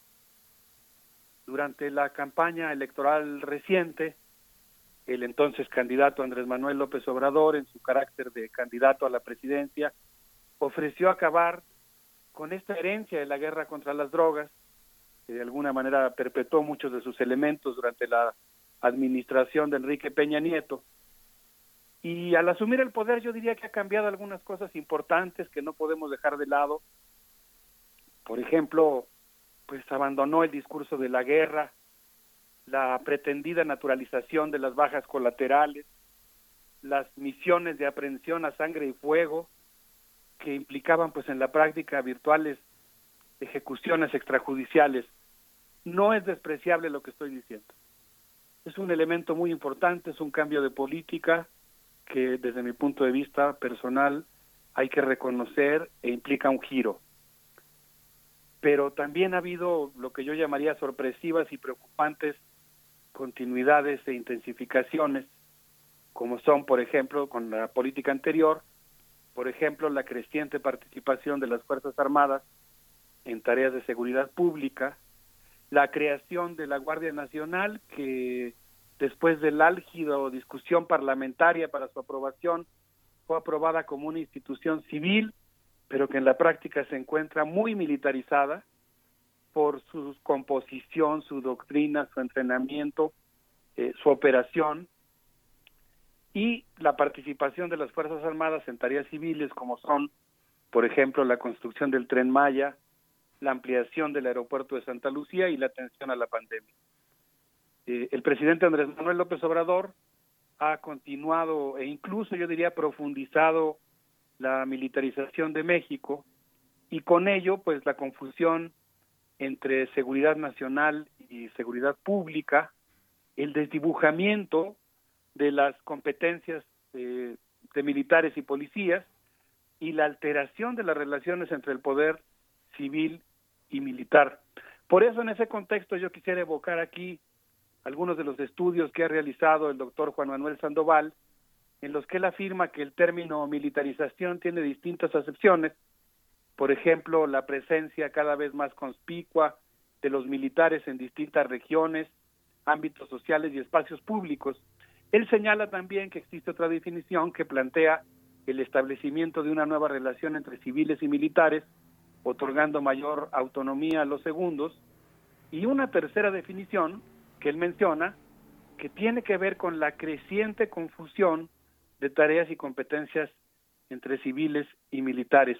Juan Manuel Sandoval, quien es coordinador del Seminario Permanente de Estudios Chicanos y de Fronteras, un atento estudioso de la historia contemporánea de Estados Unidos, recuerda que en 1995 el entonces secretario de Defensa norteamericano, William Perry, aprobó los acuerdos de Dayton en donde se planteó la importancia de que los militares participaran directamente en el diseño de políticas de seguridad nacional y en la seguridad pública para evitar otra catástrofe como la que había ocurrido en Vietnam. Eh, en México yo diría que la militarización es algo que también estoy recuperándolo, aunque no solo Juan Manuel Sandoval quien lo menciona, la militarización ha tenido al menos tres momentos importantes. El primero en el marco de la Guerra Fría, cuando las Fuerzas Armadas fueron utilizadas para la Guerra Sucia, el segundo durante todos los operativos de contención del zapatismo, y el tercero, eh, más reciente y eh, muy dañino también, la guerra contra las drogas. Eh, y ahora pues estamos en esta era confusa, donde desde mi punto de vista pues se ha perpetuado esta creciente presencia de las Fuerzas Armadas en las tareas de seguridad pública. Eh, en ese contexto, Miguel Ángel Berenice, amigo de la... Bueno, ya volverá el doctor Alberto Betancourt. Eh, Miguel Ángel Quemán, yo quisiera no dejar pasar este, este punto de, inicio eh, que, hoy nos, nos, pone a la mesa el doctor Alberto Betancourt, no olvidar la puesta en marcha del operativo conjunto Michoacán en ese 2006, diciembre de 2006, la enunciación unilateral de Felipe Calderón, unilateral y por lo tanto ilegal, de una guerra. Eh, prescindiendo con ello de la configuración internacional. Cuando hay un conflicto armado en marcha, eh, para atender a las bajas, a las víctimas, se acude a la ayuda internacional que no nos ocurrió a nosotros eh, para, para, vaya, ningún parámetro internacional. Sí, por supuesto, se trata de ser críticos con este gobierno, con toda forma de poder político y público, pero también de no olvidar de dónde venimos y, y hacia dónde queremos ir. No sé si ya esté el doctor Alberto Betancourt por ahí o si quieres agregar algo, Miguel Ángel. No, no, está bien, estamos, estamos ya conectando con el doctor Alberto Betancourt. Yo único que quisiera solamente recordar es que finalmente hubo un decreto que apareció en agosto de 1986 bajo la firma de Miguel de la Madrid que se creó el Consejo Nacional contra las Adicciones. Fue un consejo importante que hoy ha derivado en otro tipo de alcances. Hemos avanzado mucho en la consideración de la administración de las drogas, de no criminalizarlas, pero eh, vale la pena recordar ese momento porque es un momento en la historia de la salud pública impresionante y, recordar una figura que fue una figura emblemática en esa concepción, desgraciadamente falleció, que fue el doctor Carlos eh, José Rodríguez Ajenjo, que fue parte del Secretariado Técnico del Consejo Nacional contra las Adicciones y creó una manera de pensar eh, este universo no como una guerra, ¿no? sino como una una forma de, de, entender culturalmente, históricamente, todo un problema que en los años 80 ya se presentaba en México de una manera muy amenazante. Pero, pero bueno, vale la pena este, también pensarlo desde Calderón, pero viene de más atrás, ¿no? Doctor Alberto Betancourt, te seguimos escuchando, te quedabas en una reflexión muy importante. Eh, continúa, por favor. no sé dónde nos quedamos, estaba yo muy inspirado. No sé si alcanzó a escucharse al aire mi reflexión eh, sobre el recuerdo que hace Juan Manuel Sandoval sobre eh, la firma de los acuerdos de Dayton por parte de William Perry. No sé si se alcanzó a escuchar. Esa parte no, pero podemos partir a partir en ese punto. Bueno, Juan Manuel Sandoval recuerda que en 1995 William Perry, quien entonces era secretario de Defensa de los Estados Unidos, aprobó los acuerdos de Dayton, en donde se planteó la importancia de que los militares participaran directamente en el diseño de políticas de seguridad nacional y de seguridad pública para evitar otra catástrofe como la de Vietnam.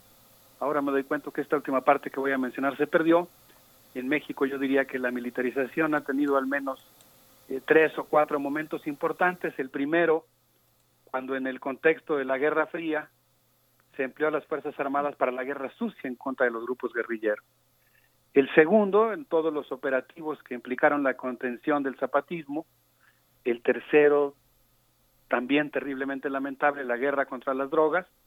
Y yo diría que hay una cuarta oleada de militarización, que es justamente el momento actual. Mencionaba yo que el pasado 8 de mayo el presidente de la República, quien es por lo tanto el mando supremo del ejército, la Fuerza Aérea y la Marina, firmó un acuerdo signado por los secretarios respectivos, además del secretario de Seguridad Pública y Protección de Seguridad Ciudadana, de Seguridad y Protección Ciudadana, en el cual, en este documento, dispone de las Fuerzas Armadas permanentemente para tareas de seguridad pública el texto, eh, que apareció en el diario oficial de la Federación el día 11 de mayo, establece la igualdad entre los mandos militares y civiles y la autorregulación de las Fuerzas Armadas. En concreto, en su punto cuarto, plantea que el secretario de Seguridad y Protección Ciudadana debe coordinarse con los secretarios de Defensa y Marina respecto a la forma en que complementarán a la Guardia Nacional. Esto quiere decir que tienen mandos equivalentes, no habrá una superitación, una subordinación del poder militar al, al, poder civil eh, en este aspecto particular de la seguridad pública. Y el punto quinto establece que las actividades de las Fuerzas Armadas quedarán bajo la supervisión de sus órganos internos de control. Entonces, pues como ustedes podrán eh, apreciar, pues eh, digamos que se ha desdibujado el limen entre lo militar y lo civil y yo creo que pues este es un hecho que es importante de, ser tomado en cuenta. Claro, yo, a mí me, no sé Miguel Ángel qué quieras aportar, pero me viene a la mente pensar en la necesidad, eh, con esto que dices Alberto Betancourt, de una fenomenología de la seguridad pública, no sé si eso sea eh, correcto plantearlo así, de la seguridad pública desde las Fuerzas Armadas. ¿Cómo ha sido a lo largo de estos por lo menos 20 años? Tú te vas mucho más atrás en la Guerra Sucia, eh, pero ¿cómo puntualmente para la situación que nos aqueja en estos momentos, y cómo se ha venido desarrollando tanto eh, desde, desde el terreno, digamos, pero también desde las leyes, cómo van evolucionando hacia, hacia el punto que nos encontramos hoy, hoy en día? Sí, coincido completamente contigo. Yo creo que podemos hacer un saldo muy desfavorable de el desgaste que sufren las propias fuerzas armadas. Yo quiero pues eh, insistir en que se trata de instituciones muy importantes para el Estado mexicano, para la sociedad mexicana. Eh, pero pues justamente por eso, por ser instituciones importantes, es eh, necesario que nosotros las cuidamos, valga la redundancia, valga la, la expresión que parece contradictoria, que nosotros cuidemos a las Fuerzas Armadas, en el sentido de que cumplan con sus tareas precisas, lo cual implica evitar someterlas a actividades que las ponen en, riesgo y en desgaste en términos de esta confusión de funciones. Eh, yo quisiera aprovechar para mandar un saludo a todos los integrantes de las Fuerzas Armadas que toman cursos, asisten a nuestra universidad o tienen relaciones académicas con, con la Universidad Nacional Autónoma de México. Y si les parece bien, para hacer una pausa reflexiva, yo les quisiera proponer que escucháramos algo de música, pensando en este deseo que compartimos todos los mexicanos de contar con un país en el que hasta en los últimos confines del territorio todos puedan disfrutar de paz y seguridad, aunque justamente lo que estamos discutiendo es cuál sería el mejor mecanismo para ello. Yo les quisiera proponer que escuchemos a Fernando Rivera Calderón y a Manuel García en esto que se llama el reproche que hemos tomado del foro del Tejedor. Vamos a escuchar, estamos en los mundos posibles.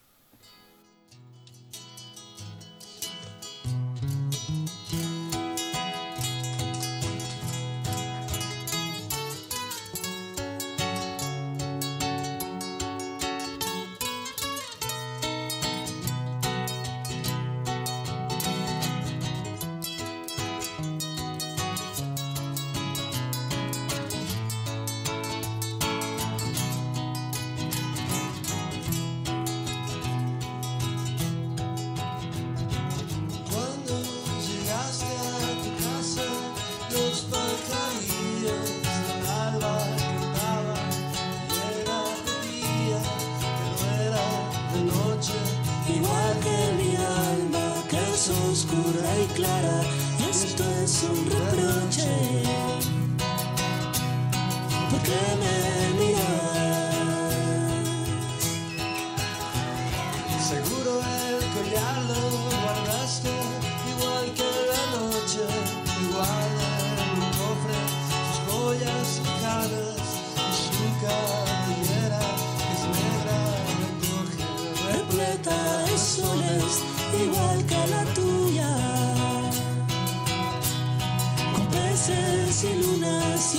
es el reproche más dulce que haya. Porque me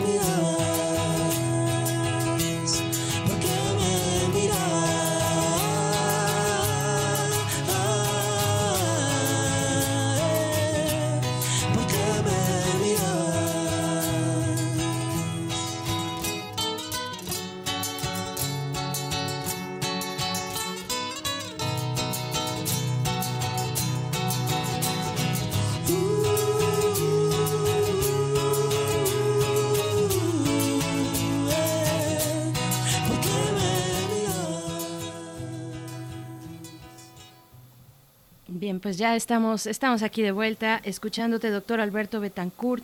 Eh, cómo empezar a poner cada cosa en su lugar, cómo distinguir entre pues el, ejercicio de las distintas administraciones, de las más recientes, de la actual, cómo distinguir también la distancia, los matices que hay entre la forma de conducir, las, eh, las cuestiones de seguridad, que son en ambos casos o en todos los casos, eh, desde Felipe Calderón al momento, mediadas por las Fuerzas Armadas.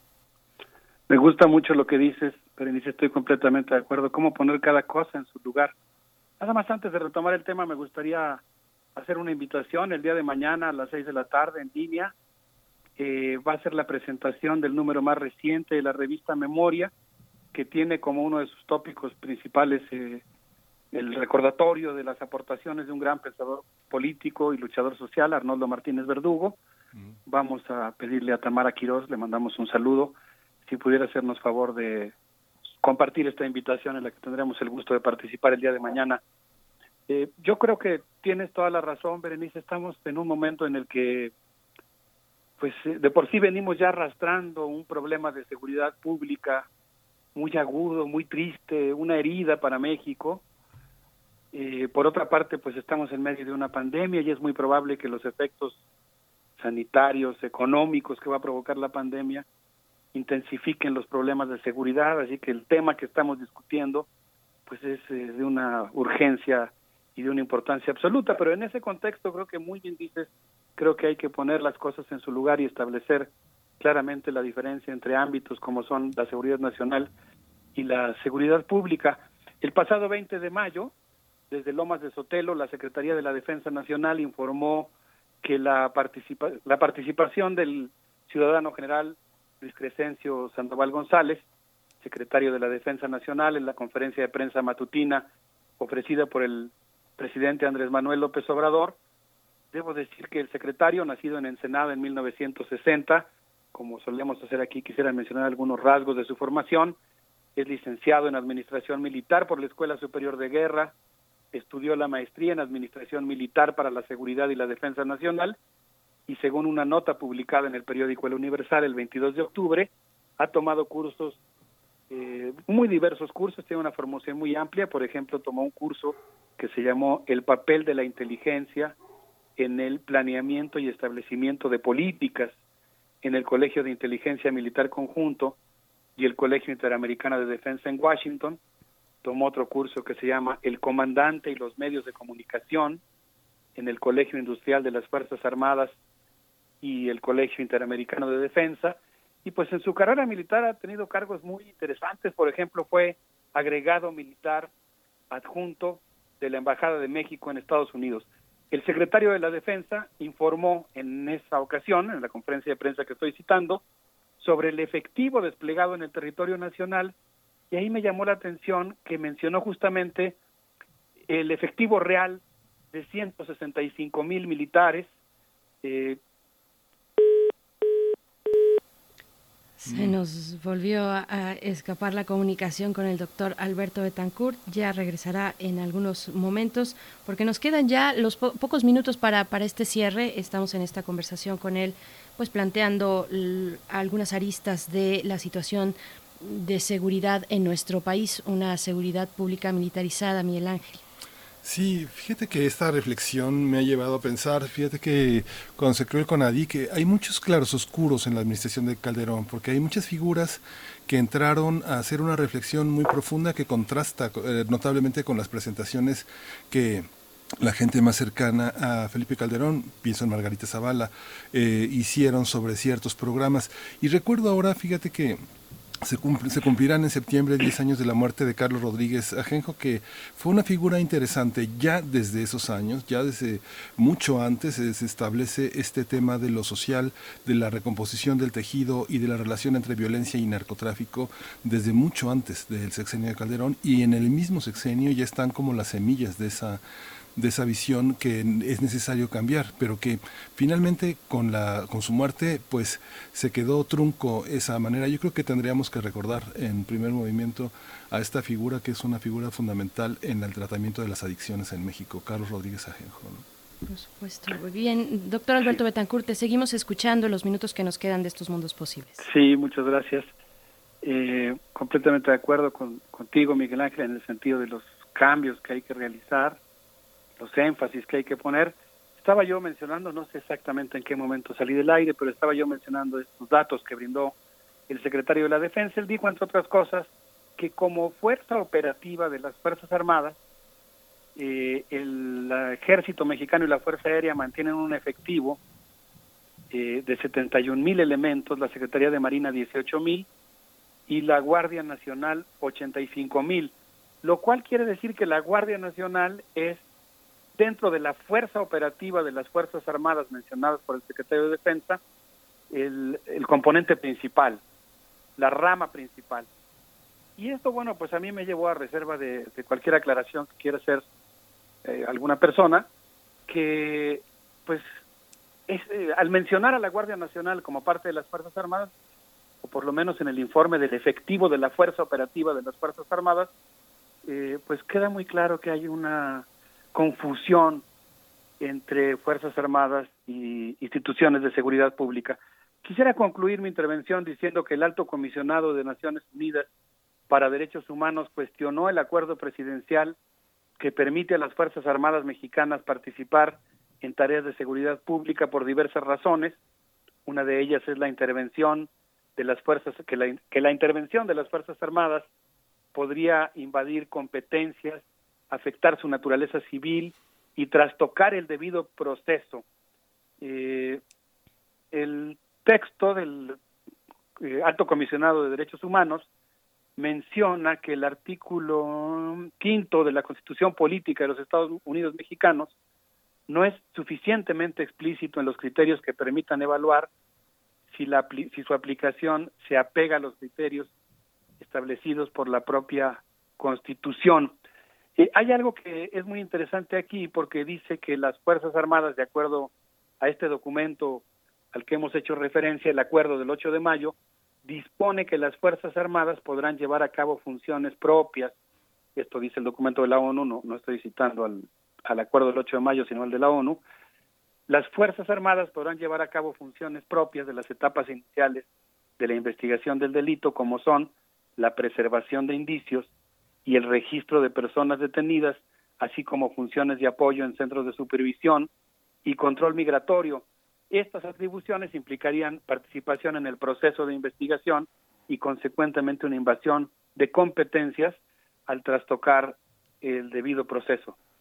Eh, es pues apenas un poquito de algunas ideas de por qué considero importante mantener esta distinción, eh, pero pues creo que el tema merita una importante discusión.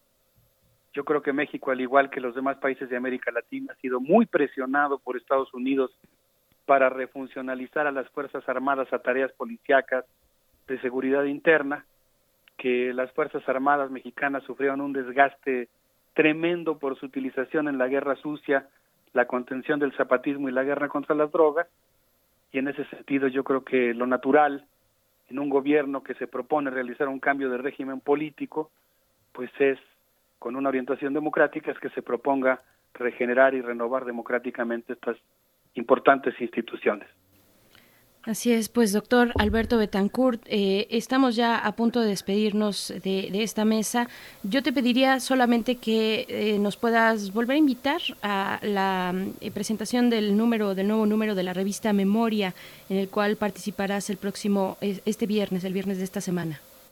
Sí, el evento va a ser el día de mañana, a las seis de la tarde. Vamos a subir el link en el que puedan ustedes ingresar a este evento. Ahora pues hacemos comunidad y vida colectiva y reflexión política en línea, no nos tenemos que resistir y tenemos que manifestarnos y seguir activos aunque estemos confinados en casa. Digamos que los actos cobran incluso diría un mayor valor. La revista incluye entre otras cosas la discusión sobre si es prudente o no usar el adjetivo de el apellido de neoliberal para la ciencia, si existe la ciencia neoliberal y vienen entre otros muchos textos interesantes, uno que se plantea una pregunta que a mí me encantó si el capitalismo es la enfermedad, ¿cuál sería la cura? Yo creo que vale mucho la pena si nos hacen el favor de acompañarnos el día de mañana.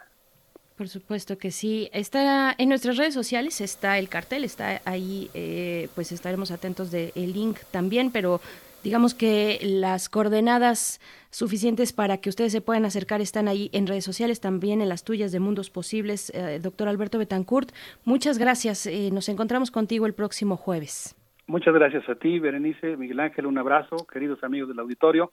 Les propongo despedirnos con esto de Rafael Mendoza que se llama ¿Quién parará esta locura?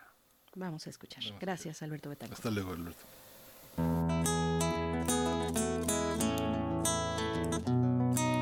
¿Quién parará esta locura? Parará. ¿Quién parará esta locura? ¿Quién parará esta locura? Parará. ¿Quién parará esta locura? ¿Quién parará esta locura? Parará. ¿Quién parará esta locura? ¿Quién parará esta locura? Parará. ¿Quién parará esta locura? Todo parece en desorden, la mentira es la verdad no pasan la oscuridad. Si preguntas no responden, las buenas almas se esconden. El poder se alza rotundo, el cinismo es tan profundo, el fuego todo lo abraza. Vivimos bajo amenazas, es tan difícil el mundo. ¿Quién parará esta locura? Parará. ¿Quién parará esta locura? ¿Quién parará esta locura? Parará. ¿Quién parará esta locura? ¿Quién parará esta locura? Parará. ¿Quién parará esta locura? ¿Quién parará esta locura? Parará. ¿Quién parará esta locura? El mundo se hace pedazos, no hay hacia dónde correr. Nadie parece entender, todos se cruzan de brazos, nos conducen nuestros pasos a una batalla mortal. El principio y el final son llamarada que crece. Este mundo me parece tan grotesco, tan rival. ¿Quién parará esta locura? Parará. ¿Quién parará esta locura? ¿Quién parará esta locura? Parará. ¿Quién parará esta locura? ¿Quién parará esta locura? Parará parará esta locura? ¿Quién parará esta locura? Parará. ¿Quién parará esta locura? La tierra me da tristeza, me pesa la realidad, la gente y su soledad, la ambición y la pobreza. la indolencia que no cesa, el cansancio que padezco, el poderoso tan fresco, se erige en poder supremo, lo compadezco y le temo, y al enfrentarlo envejezco. ¿Quién parará esta locura? Parará. ¿Quién parará esta locura? ¿Quién parará esta locura? Parará. ¿Quién parará esta locura? Encuentra la música de primer movimiento día a día en el Spotify de Radio UNAM y agréganos a tus favoritos.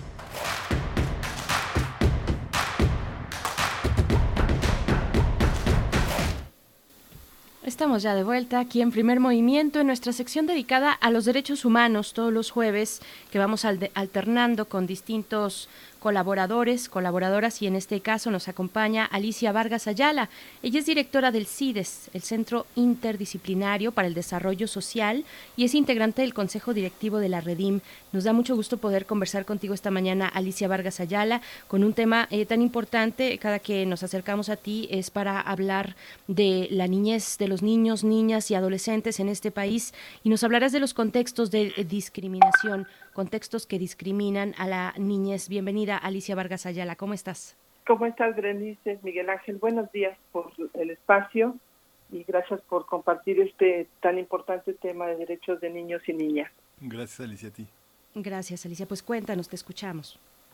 Bueno, pues este, esta mañana me gustaría como aprovechar este contexto de denuncia y de, y de exacerbación sobre lo que está sucediendo en los Estados Unidos respecto a la indignación que ha provocado el asesinato de eh, George Floyd y cómo este contexto, eh, esta muerte viene, viene a, a revelar un contexto grave, eh, que, profundo de discriminación y racismo en los Estados Unidos. Y me preguntaba yo justamente cuándo y cómo se dará en nuestro país este grado de indignación por la constante eh, condición de racismo y discriminación que viven varios grupos poblacionales en nuestro país.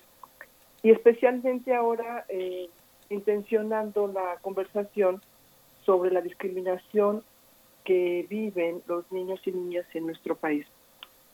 Y bueno, pues la encuesta nacional de discriminación advierte que 22.5% de niñas y niñas de 9 a 11 años y 36% de los adolescentes de 12 a 17 años consideran que en México sus derechos se respetan poco o nada.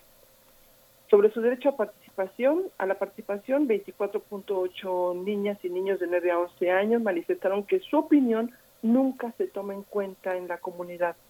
Respecto a la violencia en los hogares, el 14.4% refiere que alguna vez le hicieron sentir miedo. 13.2 fueron insultados o se burlaron de ellos, 11.3 se han sentido menos o han sido ignorados, al 10.5 lo jalonearon, lo empujaron o le pegaron, al 10.1 eh, vivió amenazas de ser golpeado o fue golpeado, y el 9.2 se sintió avergonzado o avergonzada. Esto es solamente en todos los espacios o en algunos espacios en los que participan los niños, especialmente en el tema de acoso escolar. La propia encuesta nos dice que el 22.6% manifestó haber sufrido burlas o recibir apodos ofensivos. El 15.7% padeció rechazo de sus compañeras y compañeros. Al 15% le prohibieron jugar algún deporte o actividad en equipo y el 12.5 le han pegado, empujado o amenazado. Es decir, el 41.8% de las niñas y niños señaló haber sufrido discriminación en su escuela por peso, por estatura, por su forma de vestir, por su forma de hablar, por su nombre, etcétera. Si nosotros hiciéramos un recuento de, de los 39. Eh, casi 40 millones de niños y niños que viven en nuestro, que existen en nuestro país, que son ciudadanos de este país, estaríamos hablando de que cerca del 70% de los niños en algún espacio de convivencia ha vivido algún grado de, de condición de discriminación. Es decir, está tan naturalizado, lo vivimos tan cotidianamente que incluso la propia encuesta no logra identificar en, en la propia voz de los niños todos los casos de discriminación porque los niños incluso no lo logran identificar. Lo que se presenta aquí son cifras graves, cifras que nos revelan una condición de discriminación que, se, que viven los niños y niñas, pero que sin embargo hay una cifra por debajo de esta cifra pública real de todos aquellos niños que tienen naturalizado, como es el caso, por ejemplo, de la violencia. Niños y niñas que todavía siguen nombrando que sus papás tienen derecho a regañarlos, que sus papás tienen derecho a hacer a, a golpearlos y que por supuesto el niño que se porta mal naturalmente tiene que recibir una sanción por su conducta de mal comportamiento. Eh, tendríamos que empezar incluso por definir a qué le llamamos conducta de mal comportamiento y quiénes son los principales mal comportados, si los adultos o los niños, pero lo dejamos en esa frase que los niños reveladoramente identifican como parte de su derecho. Tengo derecho a ser castigado, mi papá tiene derecho a castigarme por portarme mal. Entonces, nos encontramos en una situación que además nos nos va, va avanzando, va, va agudizándose al punto de que incluso logramos encontrar en nuestra vida cotidiana casos de discriminación y abuso policíaco, como los que se encontraban en pleno apogeo y denuncia en este año, después de los casos de, de denuncias del año pasado, de las chicas que tomaron, las mujeres que tomaron las calles a partir de las denuncias presentadas por casos de violación a dos adolescentes, uno que sucedió en la alcaldía de Azcapotzalco, una joven de 17 años que fue violada por cuatro policías que la subieron a una patrulla eh, diciéndole que la iban a acompañar por el riesgo que estaba de caminar sola en la madrugada. Y el otro caso de una adolescente de 16 años que fue violada por un policía de bancario cuando ella presentaba su servicio de pasantía en el Museo de la Fotografía y que la llevó al baño y la violó. Ambos casos fueron denunciados, ambos casos fueron públicamente, generaron indignación y sin embargo eh, mediáticamente fueron filtrados sus datos, fueron minimizados, las autoridades de la Procuraduría General de Justicia los trataron como eh, no podían establecerse eh, oficialmente las denuncias porque no se quería fabricar culpables ya que no había posibilidad de tener la información suficiente para completar una carpeta de investigación. Y los casos, perdón, los agentes podían estar en condiciones de regresar a sus labores. Después de las denuncias, las autoridades de nuestra ciudad, las denuncias las catalogaron como actos de provocación Quiero decir que esto no solamente sucede en la primera infancia, sucede en la adolescencia, no solamente en contextos conocidos como la familia, como la escuela, sino llegamos a un punto en el que la discriminación se encuentra tan naturalizada que la podemos catalogar entre lo que la, entre lo que la Comisión Nacional de Derechos Humanos ubica como la eh, discriminación estructural. Es decir, nosotros como sociedad hemos llegado a un punto en el que todavía tenemos un desafío grande para poder identificar los tipos, los grados y, los y, los, y los, eh, las afectaciones que puede llegar a tener la discriminación en nuestra niñez y que sin embargo todavía, aun cuando tenemos instancias y leyes y desde el artículo primero de la Constitución, después de la modificación de 2011, efectivamente ya eh, contempla este resguardo y esta protección, todavía tenemos grandes desafíos en la implementación, en el cambio cultural, en el entendimiento de qué es el racismo, qué es la misoginia, qué es la homofobia, qué son todas estas redes sociales que se encuentran eh, protegiendo y, eh, manteniendo esta conducta y esto, esta, esta percepción que construye eh, prejuicios, que construye estereotipos y que mantiene discriminación. me parece que todavía tenemos un gran desafío en identificar las diferentes formas de discriminación. La Comisión Nacional de Derechos Humanos ubica discriminación de hecho, discriminación de derecho, la discriminación directa, la discriminación indirecta, discriminación por acción, por omisión y por supuesto la sistémica. Entonces, en este momento le invitaría al público que nos escucha a que pudiéramos identificar si nosotros como personas seguimos siendo parte, si nuestra concepción, nuestra idiosincrasia, nuestra, nuestra cultura, nuestro lenguaje todavía sigue reproduciendo eh, estereotipos y prejuicios, si seguimos utilizando lenguajes que nos llevan a etiquetar y a estigmatizar a las personas y a, las, y a los grupos eh, sociales.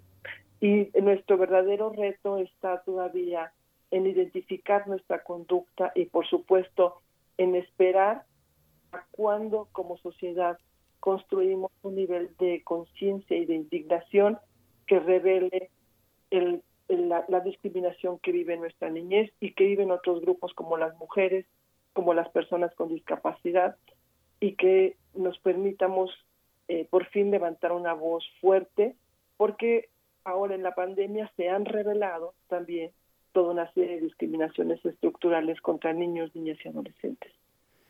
Así es, pues Alicia Vargas Ayala, nos quedamos con estas reflexiones, eh, con esto, con lo que iniciabas y también con lo que cierras. Vemos niveles de indignación con la situación de racismo en Estados Unidos. Eh, ¿Qué tiene que pasar en México para que el abuso policial, en este caso muy puntual, nos, nos indigne a esos puntos, a esos niveles? ¿no? Tenemos el caso eh, lamentable de, un hombre que en resguardo de la policía municipal del municipio de Ixtlahuacan, en Jalisco, fue asesinado por no usar cubrebocas. Mañana habrá de hecho una protesta por exigencia, por la exigencia de justicia para Giovanni López, que es este hombre asesinado. Mañana la concentración es allá en, Casa Jalisco a las seis de la tarde, eh, justicia por Giovanni. Vaya, se siguen acumulando los temas. Es importante eh, estas reflexiones, continuar y volver una y otra vez a ellas. Te agradecemos mucho por ello. Alicia Vargas Ayala, nos encontramos contigo próximamente. Gracias, Berenice. Gracias, Miguel Ángel. Gracias, a tu auditorio. Gracias, Alicia Vargas Ayala. Muy buen día. Muy buen pues día. Ya nos dieron las 10, prácticamente faltan unos segundos, Berenice. Así es, no, nos, nos vamos sin música, eh, agradeciéndoles su escucha, invitándoles a que permanezcan aquí en la radio universitaria. Mañana a las 7 de la mañana estaremos aquí, aquí como todos los días. Eh, gracias a todo el equipo. Los dejamos en el 96.1 de FM y en el 860 de AM con la programación de Radio UNAM. Muchas gracias, Miguel Ángel Quemain. Gracias a ti, Berenice, a todo nuestro equipo. Esto fue Primer Movimiento. El mundo desde la universidad. Radio UNAM presentó Primer Movimiento. El mundo desde la universidad.